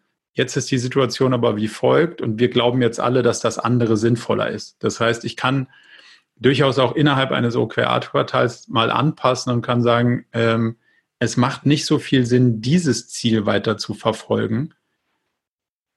Corona ist jetzt ein blödes Beispiel, aber relativ präsent gerade. Und wenn man sagt, das konnten wir vor zwei Monaten noch nicht absehen, dass sich das so entwickelt, jetzt entwickelt sich das aber so, wollen wir weiter auf Präsenzseminare setzen? Hm, wahrscheinlich eher nicht. Lass mal überlegen, wie wir das austauschen können. Dann ist ja total valide mit allen Beteiligten zu sagen, wir müssen hier was anpassen und ändern. So, das ist der, das ist der eine Punkt. Der andere Punkt ist, gibt es in jetzt deinem Kommunikationsumfeld immer wieder Sachen, die nicht, ähm, die wir vorher nicht wissen? Mit Sicherheit. Aber gehört das zur Ausnahme oder zur Regel? Und ist es die Frage, ist der Content dessen der spannende Teil, den du planen solltest? Oder ist es das, wie du den Content wohin kriegst, ist das der Spaß. Also, wie kommst du an die Reichweite? Ist die Geschichte jetzt die relevante, die du erzählst, oder ist das, wie du an die Reichweite kommst, über wen du an die Reichweite kommst, welche Kanäle das sind, welche, welche äh, Parts der, der Geschichte du wie verpacken musst. Das sind die Sachen wahrscheinlich, die möglicherweise spannend sind und die du auch schon committen kannst, ohne die genaue Story zu erzählen. Also so eine Süddeutsche Zeitung weiß auch nicht, was in drei Tagen auf der Titelseite läuft, aber sie wissen, dass da was läuft und wie sie da drankommen und wie sie damit umgehen, sind wahrscheinlich recht planbare und recht vorhersehbare Sachen, weil die News keine Ausnahme, sondern die Regel ist. Und damit kannst du wahrscheinlich deutlich besser dealen, ähm, um das planbar zu machen. Der zweite Teil ist, da kommt jemand und sagt, das musst du machen. Und dann ist ja die Frage, warum? Und das kann jetzt jemand sein aus einer Geschäftsführung, der sagt, ja, weil ich das sage. Und dann sagst du, ja, schöne Idee, aber schau mal, das, was du jetzt sagst, das müssen wir tun. Hat keiner Background, kann keiner erzählen. Die Geschichte können wir nicht verpacken. Wir haben keinen Journalisten, den sie interessiert. Wir haben keinen Kanal, auf dem die performen. Ich kann dir sagen, also meine Einschätzung ist, auf der Geschichte kriegen wir 3000 Leser. Die Geschichte, die wir ursprünglich machen wollten, waren 70.000 Leser. Wenn du jetzt sagst, das müssen wir tun, tauschen wir 70.000 gegen 3.000. Die Frage ist, sollten wir das tun? Und dann hast du plötzlich eine, sagen wir mal, werthaltige Diskussion auf Augenhöhe, auf einem Punkt, wo, wo es ja darum geht, kriege ich jetzt hier was reingeworfen, weil jemand anders sagt, das muss so sein? Ohne mit den gleichen Rationalen dran zu gehen wie eure Abteilung, die den Bereich verantwortet. So. Und dagegen würde ich mich, also zur Wehr setzen, ist, glaube ich, irgendwie, klingt ein bisschen renitent. Also ich würde mich wahrscheinlich dagegen zur Wehr setzen, aber es muss jetzt nicht zwingend für alle gut sein. Ähm, aber das macht irgendwie nicht so viel Sinn. Und wenn du da wieder vor den Investitionsentscheidungen sitzt und sagst, du schau mal, die drei Monate sind am Ende des Tages rum, das Geld ist weg, sollen wir jetzt für die Idee gehen, wo jemand sagt, das müssen wir bringen und wir glauben, das kommt aber nichts in Return oder bleiben wir bei einer anderen Idee, die wir strukturiert geplant haben, wo wir alles das wissen, was wir wissen müssen, um einen Effekt zu erzielen? Ist das wirklich das bessere Investment? Und damit kriegst du viele von diesen nicht in deinem Einflussbereich liegenden Sachen raus, weil du, du für dich die Confidence gewinnst. Ey, warte mal ganz kurz. Ich kann hier, also ich kann hier sehr gut argumentieren, warum wir das machen sollten. Ich kann nicht argumentieren, respektive nachvollziehen, warum wir das andere tun sollten. Ich würde das nochmal hinterfragen und überdenken. Lass uns das nochmal irgendwie kritisch in den Dialog nehmen. Und dann hast du natürlich auch ein ganz anderes Standing, weil du sagen kannst, ja, schau mal, also das geht auf jeden Fall verloren das könnten wir dafür kriegen. Ich glaube, das ist kein guter Deal. Lass das nochmal überlegen. Und dann kommt, dann kommt automatisch eine andere, ein anderer Diskurs zustande, weil eben nicht nur ein Bauchgefühl besteht. Ja, ich glaube, wir sollten A machen. Ja, ich glaube, wir sollten B machen. Hm.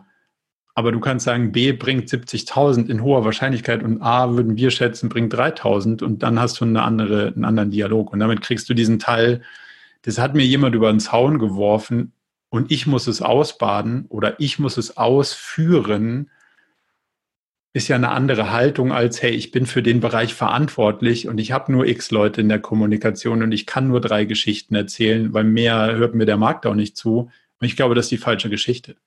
Lieber Vorstand, ich weiß, das hast du auf dem Podium versprochen, das hast du deinem Kollegen beim Saufen versprochen, ist aber Quatsch. Ja, du lachst da kommt es ja her. Ich bin da oft genug dabei und ich weiß auch, dass man dann diesen Versprechen sozusagen auch erwidern kann, dass es Quatsch ist. Und ein sozusagen aufgeschlossener Vorstand nimmt das auch dankend an, weil er sagt, ja, puh, okay, gut, ähm, sehe ich ein Stück weit ein. Und dann hast du den Dialog, den du brauchst. Und dann wird es spannend. Philipp, Du hattest eine Frage. Ja, ähm, vielen Dank. Ich äh, oder wir sind ja nach wie vor dabei, uns im Bereich OKR seit ungefähr anderthalb Jahren jetzt zurechtzufinden. Es klappt immer besser. Ähm, meine Frage bezieht sich ähm, auf äh, ja gerade so den, den ganzen Zeitraum von die Geschäftsführung sagt, wo wir hinwollen im nächsten Quartal, bis hin, wir haben uns ähm, auf verschiedene Ziele dann geeinigt. Also die Teams haben ihre Ziele entwickelt, wir haben ein Alignment irgendwie gefunden, dass auch die Ziele mit den Geschäftsführungszielen verbunden sind, bis hin zum Kickoff. Ähm, ich habe das Gefühl, dass wir zu wenig Zeit und zu wenig Energie darauf verwenden, das Ganze irgendwie so ein bisschen ähm, ja, zusammenzuführen. Wir rennen mhm. zwar alle mehr oder weniger in die gleiche Richtung, also inzwischen mehr, mehr als weniger. schon mal das gut. ist schon mal gut, ja. ja. Äh, aber ich habe das Gefühl, wir rennen relativ nebeneinander her und nicht sozusagen gemeinsam als, als äh, Gruppe. Ja. Verstehst du, worauf ich hinaus will? Ich glaube ja. Lass mich mal eine Frage stellen und dann gucken wir mal, ob das uns in die richtige Richtung führt. Wie viel Zeit verwendet ihr denn auf dieses Alignment zwischen Unternehmenszielen und Teamzielen? Also wirklich physisch im Quartal. Wer sitzt da mit wem, wie lange zusammen und versucht herauszufinden, ob das aufgeht? Ja, also ähm, die Geschäftsführung sagt, da wollen wir hin. Wir haben eine Woche Zeit, dann in den Teams die Ziele zu entwickeln und haben dann ja fünf bis sechs Stunden als Workshop dieses Alignment. Mhm. Ich glaube, das ist zu wenig. Verdammt. also, ich sage immer, wir brauchen in der Regel zwei Tage und zwar Vollzeit. Okay. So, und das ist ähm, natürlich immer so, oh Gott, aber am Ende des Tages kann ich als Geschäftsführung danach drei Monate ins Schwimmbad gehen und weiß, dass die, dass die Sachen richtig eingestellt sind und in die richtige Richtung laufen. Ob ich dann ins Schwimmbad gehe oder nicht, kann ich mir immer noch selber überlegen. Ähm, aber dann habe ich zumindest mal diese intellektuelle Auseinandersetzung darüber zwischen, da müssen wir hin und glauben wir auch, dass wir eine Idee haben, wie wir da ankommen das ist ja nicht ganz trivial. Und wenn das auch noch so ist, wie es meistens ist, dass das nicht eine Abteilung hat, alles, was sie braucht, um ihren Job zu machen, und die sagen, ich verspreche A und Ende kommt auch A raus, weil ich hatte ja alles, sondern die Abteilung A hat die Hälfte und die brauchen dann noch was von B und B kommt noch mit C und C hat noch eine eigene Idee und dann sind aber die Ressourcen schon weg. Das ist ja meistens eher so. Und ähm, demzufolge brauchst du dann eher länger. So.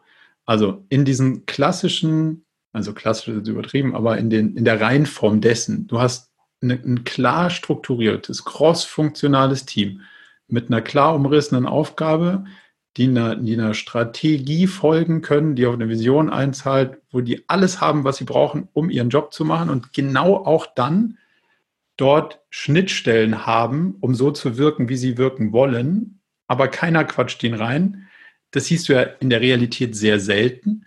Und wenn du es siehst, kommst du mit einem halben Tag bis Tag gut hin.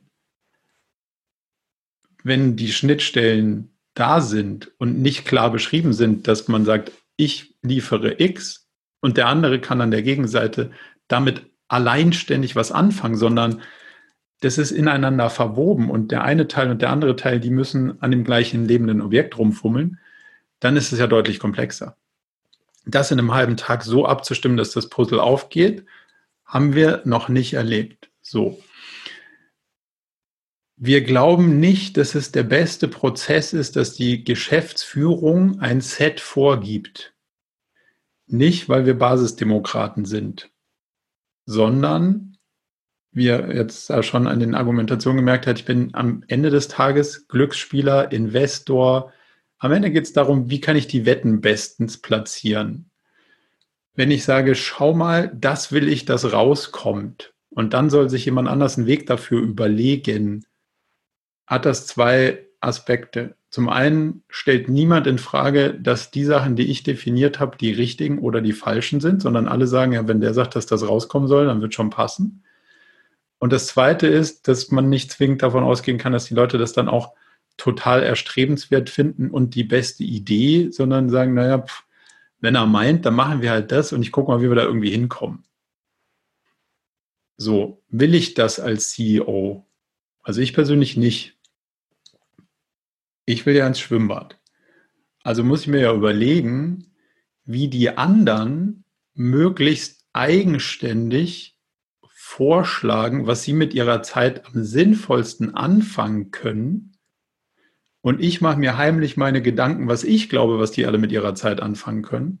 Und wenn wir das übereinander legen und zufällig das gleiche rauskommt, wird schon passen, weil dann habe ich A, hochmotivierte Teams, die zufällig das erfunden haben, was ich auch erfunden hätte, wenn ich drüber nachgedacht hätte, was die machen sollen. Also ich muss niemandem meine Ideen verkaufen, weil die haben die Ideen selber gehabt und gleichzeitig habe ich noch ein Sicherheitsnetz darüber, dass wenn die anderen das schon erfunden haben und ich auch, dann ist die Wahrscheinlichkeit hoch, dass die Richtung die richtige ist. So, und wenn der Prozess so rum ist, kann ich mir noch angucken, was sind denn die Abweichungen? Also wo glaubt jemand aus dem Team was anderes als wir in der Geschäftsführung? Das kann sein, ich habe die Strategie nicht gut erklärt, die wissen nicht, wo die Himmelsrichtung lang ist. Das muss ich mal, das muss ich mal besser erklären, dass der Rahmen klarer ist, dann können die besser erfinden, was, hier, was ich erfunden habe, weil sie die Rahmenbedingungen kennen. Okay, erstes Problem gelöst. Wenn das der Fall ist, kann es immer noch sein, die kannten die Rahmenbedingungen, die haben die auch richtig interpretiert. Das Team hat was gefunden, was ich so nicht gesehen habe. Spannender Punkt. Lass uns das mal auf die Company-Ebene ziehen. Wahrscheinlich ist aus der operativen Richtung heraus das die wahnsinnig bessere Idee. Let's do it. Völlig egal, wer es erfunden hat. Und dann kann noch sein, ich habe was erfunden, aber darunter keiner.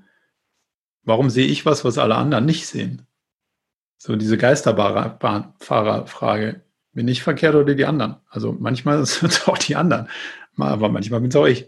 So, demzufolge kann ich mir dann die Frage stellen, wenn nur ich das sehe, aber sonst niemand aus dem ganzen Team, da sind ja dann, sagen wir mal, zehn Führungskräfte dabei und niemand hat das Thema auf dem Tisch gehabt, nur ich, dann ist ja die Frage, warum ist das so? Ist das die beste Wette, die wir Stand heute haben oder gibt es andere, drängendere Themen, größere Wetten, die uns weiter nach vorne bringen? So, und wenn ich diese Sachen mit dem Team diskutiere, habe ich A, mehr Alignment, weil ich bin deutlich näher dran an den Sachen, die die anderen erfunden haben und die ich erfunden habe. Also das heißt, die, die, der Rest des Teams ist viel interessierter daran, die Ziele zu verfolgen, weil es waren in hohen Graden ihre eigenen. Das Sicherheitslevel ist viel höher, weil das, was ich erfunden habe und das, was die anderen erfunden haben, passt viel besser übereinander. Das heißt, unabhängig denkende Menschen haben mit mehreren Denkwegen das gleiche Ergebnis gefunden. Und es ist völlig unerheblich, ob ich es erfunden habe oder die anderen, sondern es geht darum, wie kommen wir zu dem besten Ergebnis, wo wir unsere Ressourcen investieren fürs nächste Quartal, für die ganze ähm, Unternehmung. Und das ist sozusagen die Essenz daraus. Und demzufolge bin ich ja gut beraten, nicht vorzuschreiben, was ich glaube, sondern mal die anderen kommen zu lassen und dann versuchen, da herauszufinden, ey, warte mal, spannend, warum, wo kommen die Abweichungen her? Und das ausreichend nachzuvollziehen, zu diskutieren, abzuwägen, ist jetzt A oder B das bessere Ziel für das Quartal. Das braucht halt Zeit, weil das ist ja ein wirklich intensiver Diskurs. Es ist ein Denkprozess, aber es ist natürlich auch, ich muss deine Position verstehen, du musst meine Position verstehen. Dann müssen wir abwägen, so, okay, jetzt nehmen wir mal die Emotionen raus, was steckt denn da wirklich drin? Wenn da jetzt wirklich was drin steckt, dann ist ja nicht deins falsch und meins richtig oder meins falsch und deins richtig, sondern es gibt ja Argumente für beide Seiten. Wo glauben wir, ist die Wahrscheinlichkeit höher, dass es eintritt? Das ist ja recht umfassend zu beleuchten, um dann für ein paar hundert oder ein paar tausend Leute die Entscheidung zu treffen, wo wir dieses Quartal draufsetzen. So, jetzt haben wir noch festgestellt, dass es gar nicht so einfach ist, zu denken und zu reden gleichzeitig. Das machen wir bei den Meetings die ganze Zeit. Und demzufolge rede ich natürlich die fünf Stunden in dem Meeting, habe ich ja kein Problem drin, weil bin ich als CEO geübt, also reden kann ich. Und es macht auch den Eindruck, dass jemand dann denkt, na gut, würde sich schon überlegt haben habe ich da in Ruhe drüber nachgedacht und die anderen auch? Hm, weiß nicht. Wenn das unter Zeitdruck stattfindet, ist die Wahrscheinlichkeit hoch, dass das nicht ausreichend reflektiert ist von verschiedenen Seiten. Und das macht die Wahrscheinlichkeit nicht sonderlich hoch, dass die beste Wette ist. Und demzufolge würde ich eher in den Prozess mehr Zeit investieren. Wir investieren da zwei Tage C-Level und eine Ebene drunter, dass alle Argumente ausgetauscht, Sichtweisen, Perspektiven, Abhängigkeiten ausgetauscht, diskutiert, abgewogen, abgestimmt sind und am Ende alle rausgehen und sagen, wow, mit allem, was auf dem Tisch lag, haben wir jetzt die bestmögliche Kombination aus den Zielen getroffen, die wir treffen konnten für das Quartal. Und jetzt fokussieren wir uns darauf, das umzusetzen. Habe ich verstanden, muss ich natürlich nochmal was nachfragen dazu. Klar. Ähm, diese äh, Sache, die du jetzt beschrieben hast, wir haben uns darüber unterhalten, C-Level und einmal drunter. Bei uns ist Geschäftsführung, Teamleitung, darunter gibt es keine mhm. Ebenen mehr. Macht nichts. Ähm, ist das der erste Schritt? Wir finden gemeinsam die Unternehmensziele oder ist das auch schon eher der zweite Schritt, Alignment? Wir gucken schon, wie wir die Ziele teammäßig zusammenkriegen. Das habe ich jetzt noch nicht so ganz raus. Okay, also der, der Prozess ist so, jeder bringt aus seiner Ebene, also aus, aus seiner Brille seine Ziele mit. Schon im ersten und Schritt. Im ersten Schritt. Okay. So, und unser Prozess fährt die Themen dann so übereinander, dass du sagst, die Summe aus Teamziel 1, 2 und 3 muss das Company-Ziel ergeben. Mhm. So, wenn ich sehe, ich habe als, also ich CEO, bring ein Set mit, aber du Teamleiter kennst das im Vorhinein nicht. Ich kann, ich kenne deins, du kennst meins aber nicht. Das hat den Vorteil, du musst selber überlegen und was abliefern und kannst nicht auf dem ableitend aufbauen, was ich dir gegeben habe, sondern du musst was mitbringen und darauf können wir dann sehen, geht das Gesamtbild auf. Mhm. Und das ist ja der spannende Part unterschiedliche Ebenen, denken aus unterschiedlichen Blickrichtungen über das gleiche Problem nach. Und dann können wir das Puzzle in den zwei Tagen übereinander bringen und sagen, Ziel A, CEO, also C-Level, besteht aus Teilen 1, 2, 3 und siehe da, Team 1, 2 und 3 haben ihre Teilziele für sich selber als Ziel proklamiert. Das geht auf. Da muss ich gar nicht viel machen. Das ist sozusagen Magic. Da weiß ich relativ sicher, das wird, das finden alle gut. Das wird passieren. Da muss ich nicht viel Zeit investieren. Zweites Ziel, B besteht aus 3, 4, 5 und 6. Aber B habe ich erfunden und 3, 4, 5 und 6 kommen aber nicht. Warum ist das so? Keiner kennt die Strategie oder alle kennen die Strategie, aber die finden 3, 4, 5 und 6 nicht erstrebenswert. Und wenn das nicht passiert, wird B nicht passieren. So, das ist die Frage, warum? Lass mal verstehen. Und da musst du dann einsteigen. Also jeder kommt mit einem fertigen Vorschlag, für seinen Bereich. Die Kaskade wird von unten nach oben aufgefüllt. Das heißt, man kann nicht als Teamleiter vom C-Level abschreiben, weil man kennt das nicht. Und dadurch wird das Game spannend. Dass das Puzzle aufgeht auf dem Papier, wenn ich dir sage, was rauskommen soll, ist klar. Nur dann geht es halt in der Realität nicht auf. Und das, also, das macht den Workshop angenehmer, weil du sitzt da und sagst, ja klar, passt das zusammen, aber du, also ich wusste ja schon, was rauskommen soll, deswegen habe ich das geschrieben, was du von mir hören wolltest. Das macht den Workshop angenehmer, aber leider nicht die Wahrscheinlichkeit, dass es in der Realität stattfindet. Jetzt musst du dir überlegen, willst du einen entspannten halben Tag oder willst du eine hohe Wahrscheinlichkeit, dass drei Monate später das eingetreten ist, was du dir vorstellst? Hm. Ja, verstehe ich. Wir haben es äh, bisher genau andersrum gemacht. Also Geschäftsführung hat ihr Set vorgegeben. Dann sind wir in die Teams gegangen, haben überlegt, hm, was können wir dazu beitragen? Wer kann seine Ziele so gestalten, dass wir das Ziel erreichen, was die Geschäftsführung haben möchte? Haben das dann in den Alignment Workshop gebracht und haben dann geguckt, wie passt das alles irgendwie zusammen? Werden alle Ziele irgendwie abgedeckt? Äh, und sind dann in die Quartale gestartet. Aber du merkst, genau schon an der, du merkst schon an der Formulierung, da schwingt schon so ein gewisses, naja, wir überlegen uns mal, wie das da, was die Geschäftsführung da haben will, eintritt. Ja. So, das schwingt da schon so leicht mit. Und mit mehr oder weniger Resistance. Das ist aber das Letzte, was ich haben will. Weil ich als Geschäftsführer will nicht der sein, der sich das überlegen muss. Ich will auf eine Organisation gucken, die so eingestellt ist, montessorisches Prinzip, Fremdwahrnehmung und Selbstwahrnehmung decken sich. Ich will da gar nichts machen müssen. Ich bin nur der, der eingreift, wenn es schief geht. Also mein Endbild ist autonomes Fahren. Wenn ich das Lenkrad in der Hand habe, ist in der Organisation was falsch eingestellt. Solange ich derjenige bin, der, der lenken muss, habe ich die Bude nicht im Griff. Ist auch die Frage, ob man äh, nicht lenken möchte oder ob man das Lenkrad nicht loslassen möchte. Das ist wahrscheinlich äh, der Knackpunkt an der Geschichte. Das ist so, aber ich will ja ins Schwimmbad. Also wenn man autonomes Fahren will und weiß, dass das wahrscheinlich sicherer und schneller ankommt, dann ist das cool. Wenn man sagt, nee, ich habe voll Bock auf Autofahren, ich weiß gar nicht, was hier alle von mir wollen, dann ist das Modell möglicherweise nicht das Richtige. Es ist sau anstrengend, einen Tesla mit autonomem Fahren zu fahren, wenn du fahren willst, weil der macht dauernd Sachen und du willst gar nicht, dass der Sachen macht. Ja, dann kauf den nicht. Ja. Kauf, dir, ja. kauf dir einen Porsche mit Schalter, dann kannst du auf Auto fahren. Aber das ist halt ein anderes Modell. So. Wenn du das installieren willst, was was auf autonomes Fahren aus ist, dann musst du damit auch klarkommen, dann, dann lass das auch seinen Job machen. Ist angekommen. Ich habe äh, fleißig zugehört. Ich werde mir das Video nochmal angucken und dann abschreiben und äh, vielleicht kriegen wir den Job, den Job machen wir sogar für dich. Wir, wir transkribieren jetzt die neuen Dinger. So gesehen oh, kannst du das dann einfach Copy and Paste weiterleiten.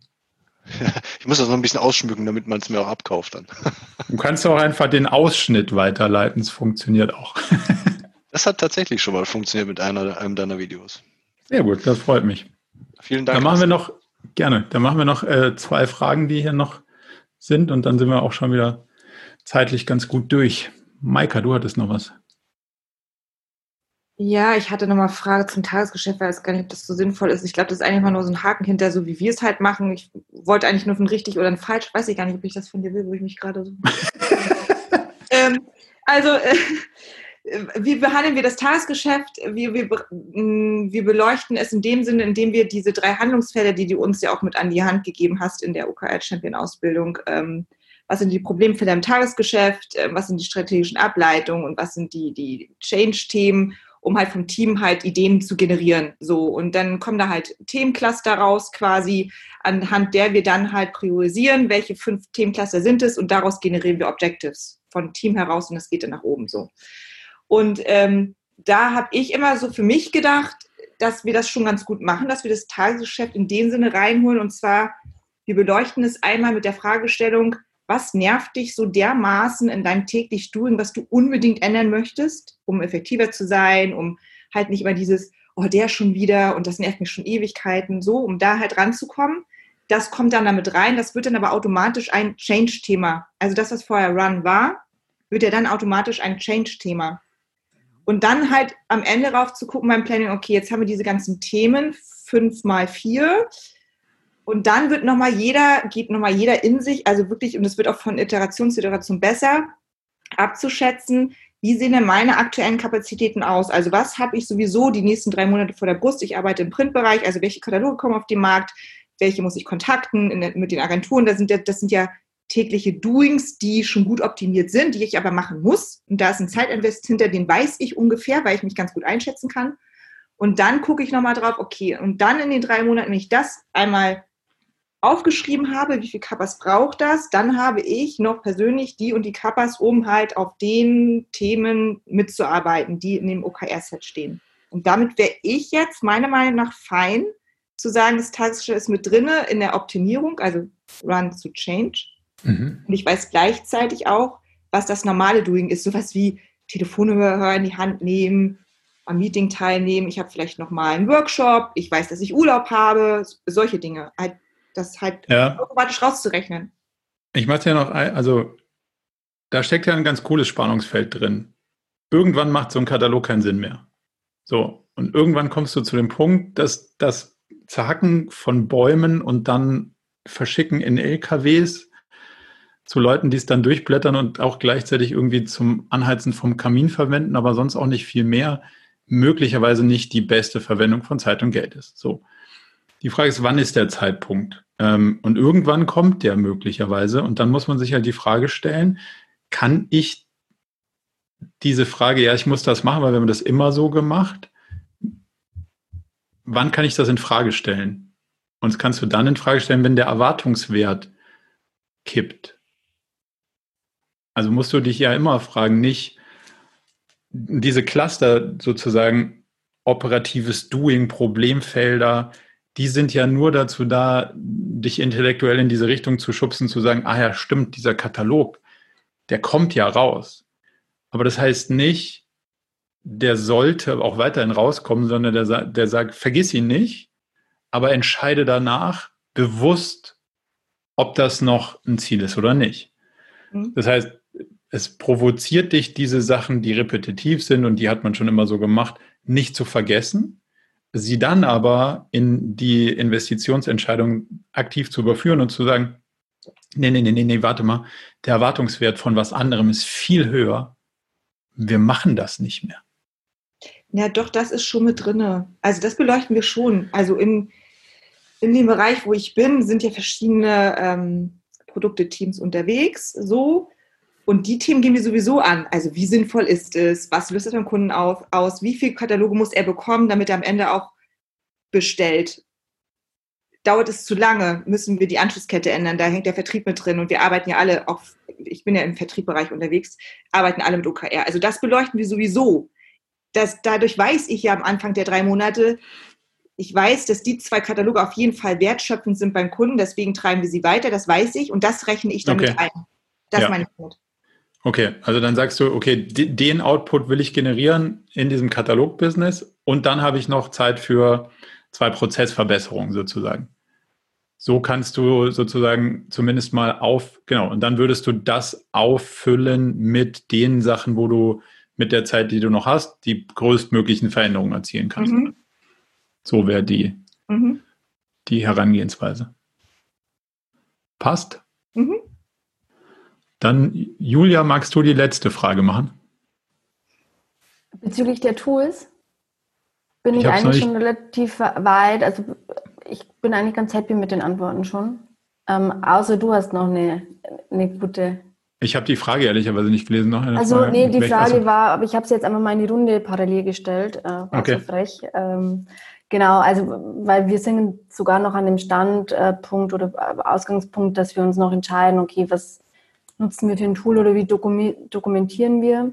Mhm. Haben uns jetzt erstmal gegen äh, quasi großes Tool wie WordPass oder Ally oder wie auch immer entschieden.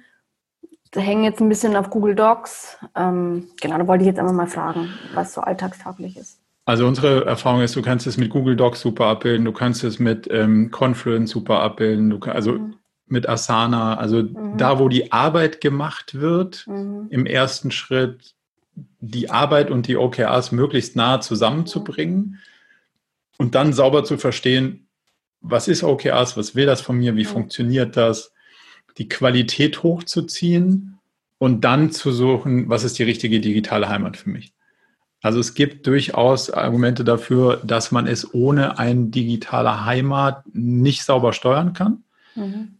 Wenn du mich fragst, willst du ein Tool oder willst du es mit einem Zettel und einem Stift richtig inhaltlich machen, dann würde ich immer sagen, Zettel und Stift, richtige Inhalte. Mhm.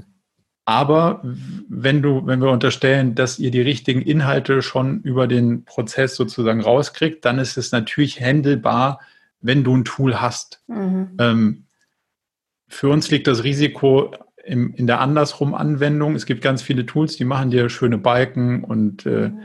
implizieren, dass du auf dem richtigen Weg bist. Das heißt aber nicht zwingend, dass das auch so ist, weil der Inhalt mhm. verkehrt ist. Mhm. Oder weil Korrelationen hier ähm, stattfinden, die du nicht berechnen kannst. Und dann ist zwar der Balken in dem Tool grün, aber das hat in der Realität leider überhaupt keine Aussage. Mhm. Also für uns ist der Weg, mach's mal in Google Docs sauber inhaltlich und dann finde die richtige digitale Heimat. Es ist natürlich auch abhängig davon, wie groß das Unternehmen ist und wie komplex die Teams sind, die du abbildest. Mhm. WorkPass ist ein, äh, ist ein, gutes Tool, mit dem du viele Sachen abbilden kannst. Ähm, BetterWorks natürlich als, als ähm, holistisches Tool in der, in der Richtung. Ähm, Perdue ist auch ein klassisches OKR-Tool. Da muss man so ein bisschen immer gucken, wie die, wie die persönlichen Präferenzen sind. Ähm, zu BetterWorks ähm, werden wir jetzt demnächst Content machen mit den Kollegen ähm, vor Ort. Zu WordPress habe ich zum Beispiel ein Interview mit dem WordPress-CEO Johannes bei uns im Podcast, Podcast gemacht. Da kann man mal reinhören. Also da da gibt es dann verschiedene ähm, Themen, das zu beleuchten. Aber als, als wichtigstes erachten wir, die Qualität hochzuziehen, was die Inhalte angeht und, und das Framework als solches und dann das passende Tool zu finden. Und äh, für, für Workshops nutzen wir auch Miro als mhm. Plattform, um diesen interaktiven mhm. Prozess ähm, abzubilden. Und wir gehen auch dazu über, dass wir die physisch stattfindenden Workshops in Miro abbilden, auch wenn man alle in einem Raum ist, weil es viel besser ist, diese Zettel-Post-it-Geschichte, die ich die letzten 100 Jahre erleben musste, ist zwar haptisch, kann aber kein Mensch lesen danach. Mhm. Die Fotodokumentation kannst du dir auch in die Haare schmieren. Also das ist nach zwei Tagen zu nichts mehr zu gebrauchen. Und der Vorteil ist, in so einem Miro-Ding kannst du danach nach zwei Wochen immer noch lesen und weißt, wie es mhm. gemeint war und weißt, wo es herkam. Deswegen gehen wir dazu über, das alles so zu dokumentieren. Aber das ist persönliche Befindlichkeit auch mhm. am Ende des Tages. Mhm. Hoffe, das beantwortet ein bisschen die Frage beantwortet und bestätigt äh, vor allen Dingen unsere Entscheidung jetzt erstmal gegen ein Tool, weil genau das waren letztendlich unsere, also erstmal laufen lernen und dann steigen wir quasi ein. ja, erst dann das Fahrrad Geraden. auswählen sozusagen, ja. genau. Oder Fahrrad, fangen, fangen wir mit Fahrrad ja. an. Wir haben ähm, so ein, so ein Google Template, ähm, was auch so ein kleines Skript dahinter hat, wo du genau diesen Matching-Prozess, den ich vorhin beschrieben habe, in dem mhm. Workshop kann das Skript simulieren. Das heißt, du mhm. gehst da deine ganzen Team-OKR-Sets rein und gehst mhm. dann in den Workshop hin und sagst, jetzt matchen wir das. Und dieser Matching-Prozess wird von dem Skript simuliert, so dass man das nicht per Hand dann irgendwie raussuchen und zuordnen muss, sondern dass man das in diesem Google Sheet Template einfach zuklicken kann und dann sieht man relativ gut die Punkte, die nicht untermauert sind zum Beispiel. Und dann mhm. habe ich sofort visuell einen Indikator für, über das dritte Key Result auf der Company-Ebene müssen wir ausführlich reden, weil das wird von genau keinem Thema auf dem Team-Level unterstützt und demzufolge ist die Wahrscheinlichkeit grenzt gegen null, dass da irgendwas passieren wird. Mhm. Lass mal rausfinden, warum. Und das, glaube ich, ein, also empfinden wir als ganz hilfreiches kleines Tool, wenn man in dieser Google-Welt zum Beispiel unterwegs ist. Mhm. Gut, dann haben wir die Zeit, glaube ich, durchaus ausgereizt. Und ich hoffe, das äh, hat euch ein bisschen was, was gebracht und neue Perspektiven eröffnet. Und äh, freue mich dann auch gerne auf die Teilnahme beim nächsten Mal. Wenn ihr keine Anmeldung verpassen wollt im Newsletter, teilen wir das dann ähm, jederzeit gerne. Und das Format wird ungefähr, denke ich, so in vier Wochen online gehen. Dann könnt ihr die Links dazu teilen und ähm, schauen, welche Kollegen möglicherweise davon profitieren wollen. Dann danke ich euch für eure Zeit und äh, freue mich auf ein baldiges Wiedersehen. Vielen Dank und schönen Abend. Danke. Ciao. ciao. Okay, das war's dann auch schon wieder mit der aktuellen Episode vom Murakami Podcast. Ich hoffe sehr, dass euch die Episode gefallen hat und wenn ihr es bis hierhin geschafft habt, war es hoffentlich ein bisschen unterhaltsam und informativ. Wir freuen uns jederzeit wirklich über offenes Feedback. Was hat euch gefallen? Was hat euch nicht gefallen? Schreibt uns einfach an hello@murakami.com. Und wo wir uns natürlich auch sehr, sehr freuen würden, ist über die ein oder andere Empfehlung. Zum Beispiel auf Apple Podcasts einfach ein paar Sterne geben und ein Review schreiben. Das hilft uns natürlich auch, um noch mehr Episoden zu produzieren, damit wir unser Wissen mit euch teilen können. Wenn ihr nichts mehr verpassen wollt, dann murakami.com slash newsletter. Das ist unsere Online-Community, wo wir äh, regelmäßig exklusiven Content auch produzieren und natürlich dafür sorgen, dass ihr keine Podcast-Episode mehr verpasst. In diesem Sinne, bis bald.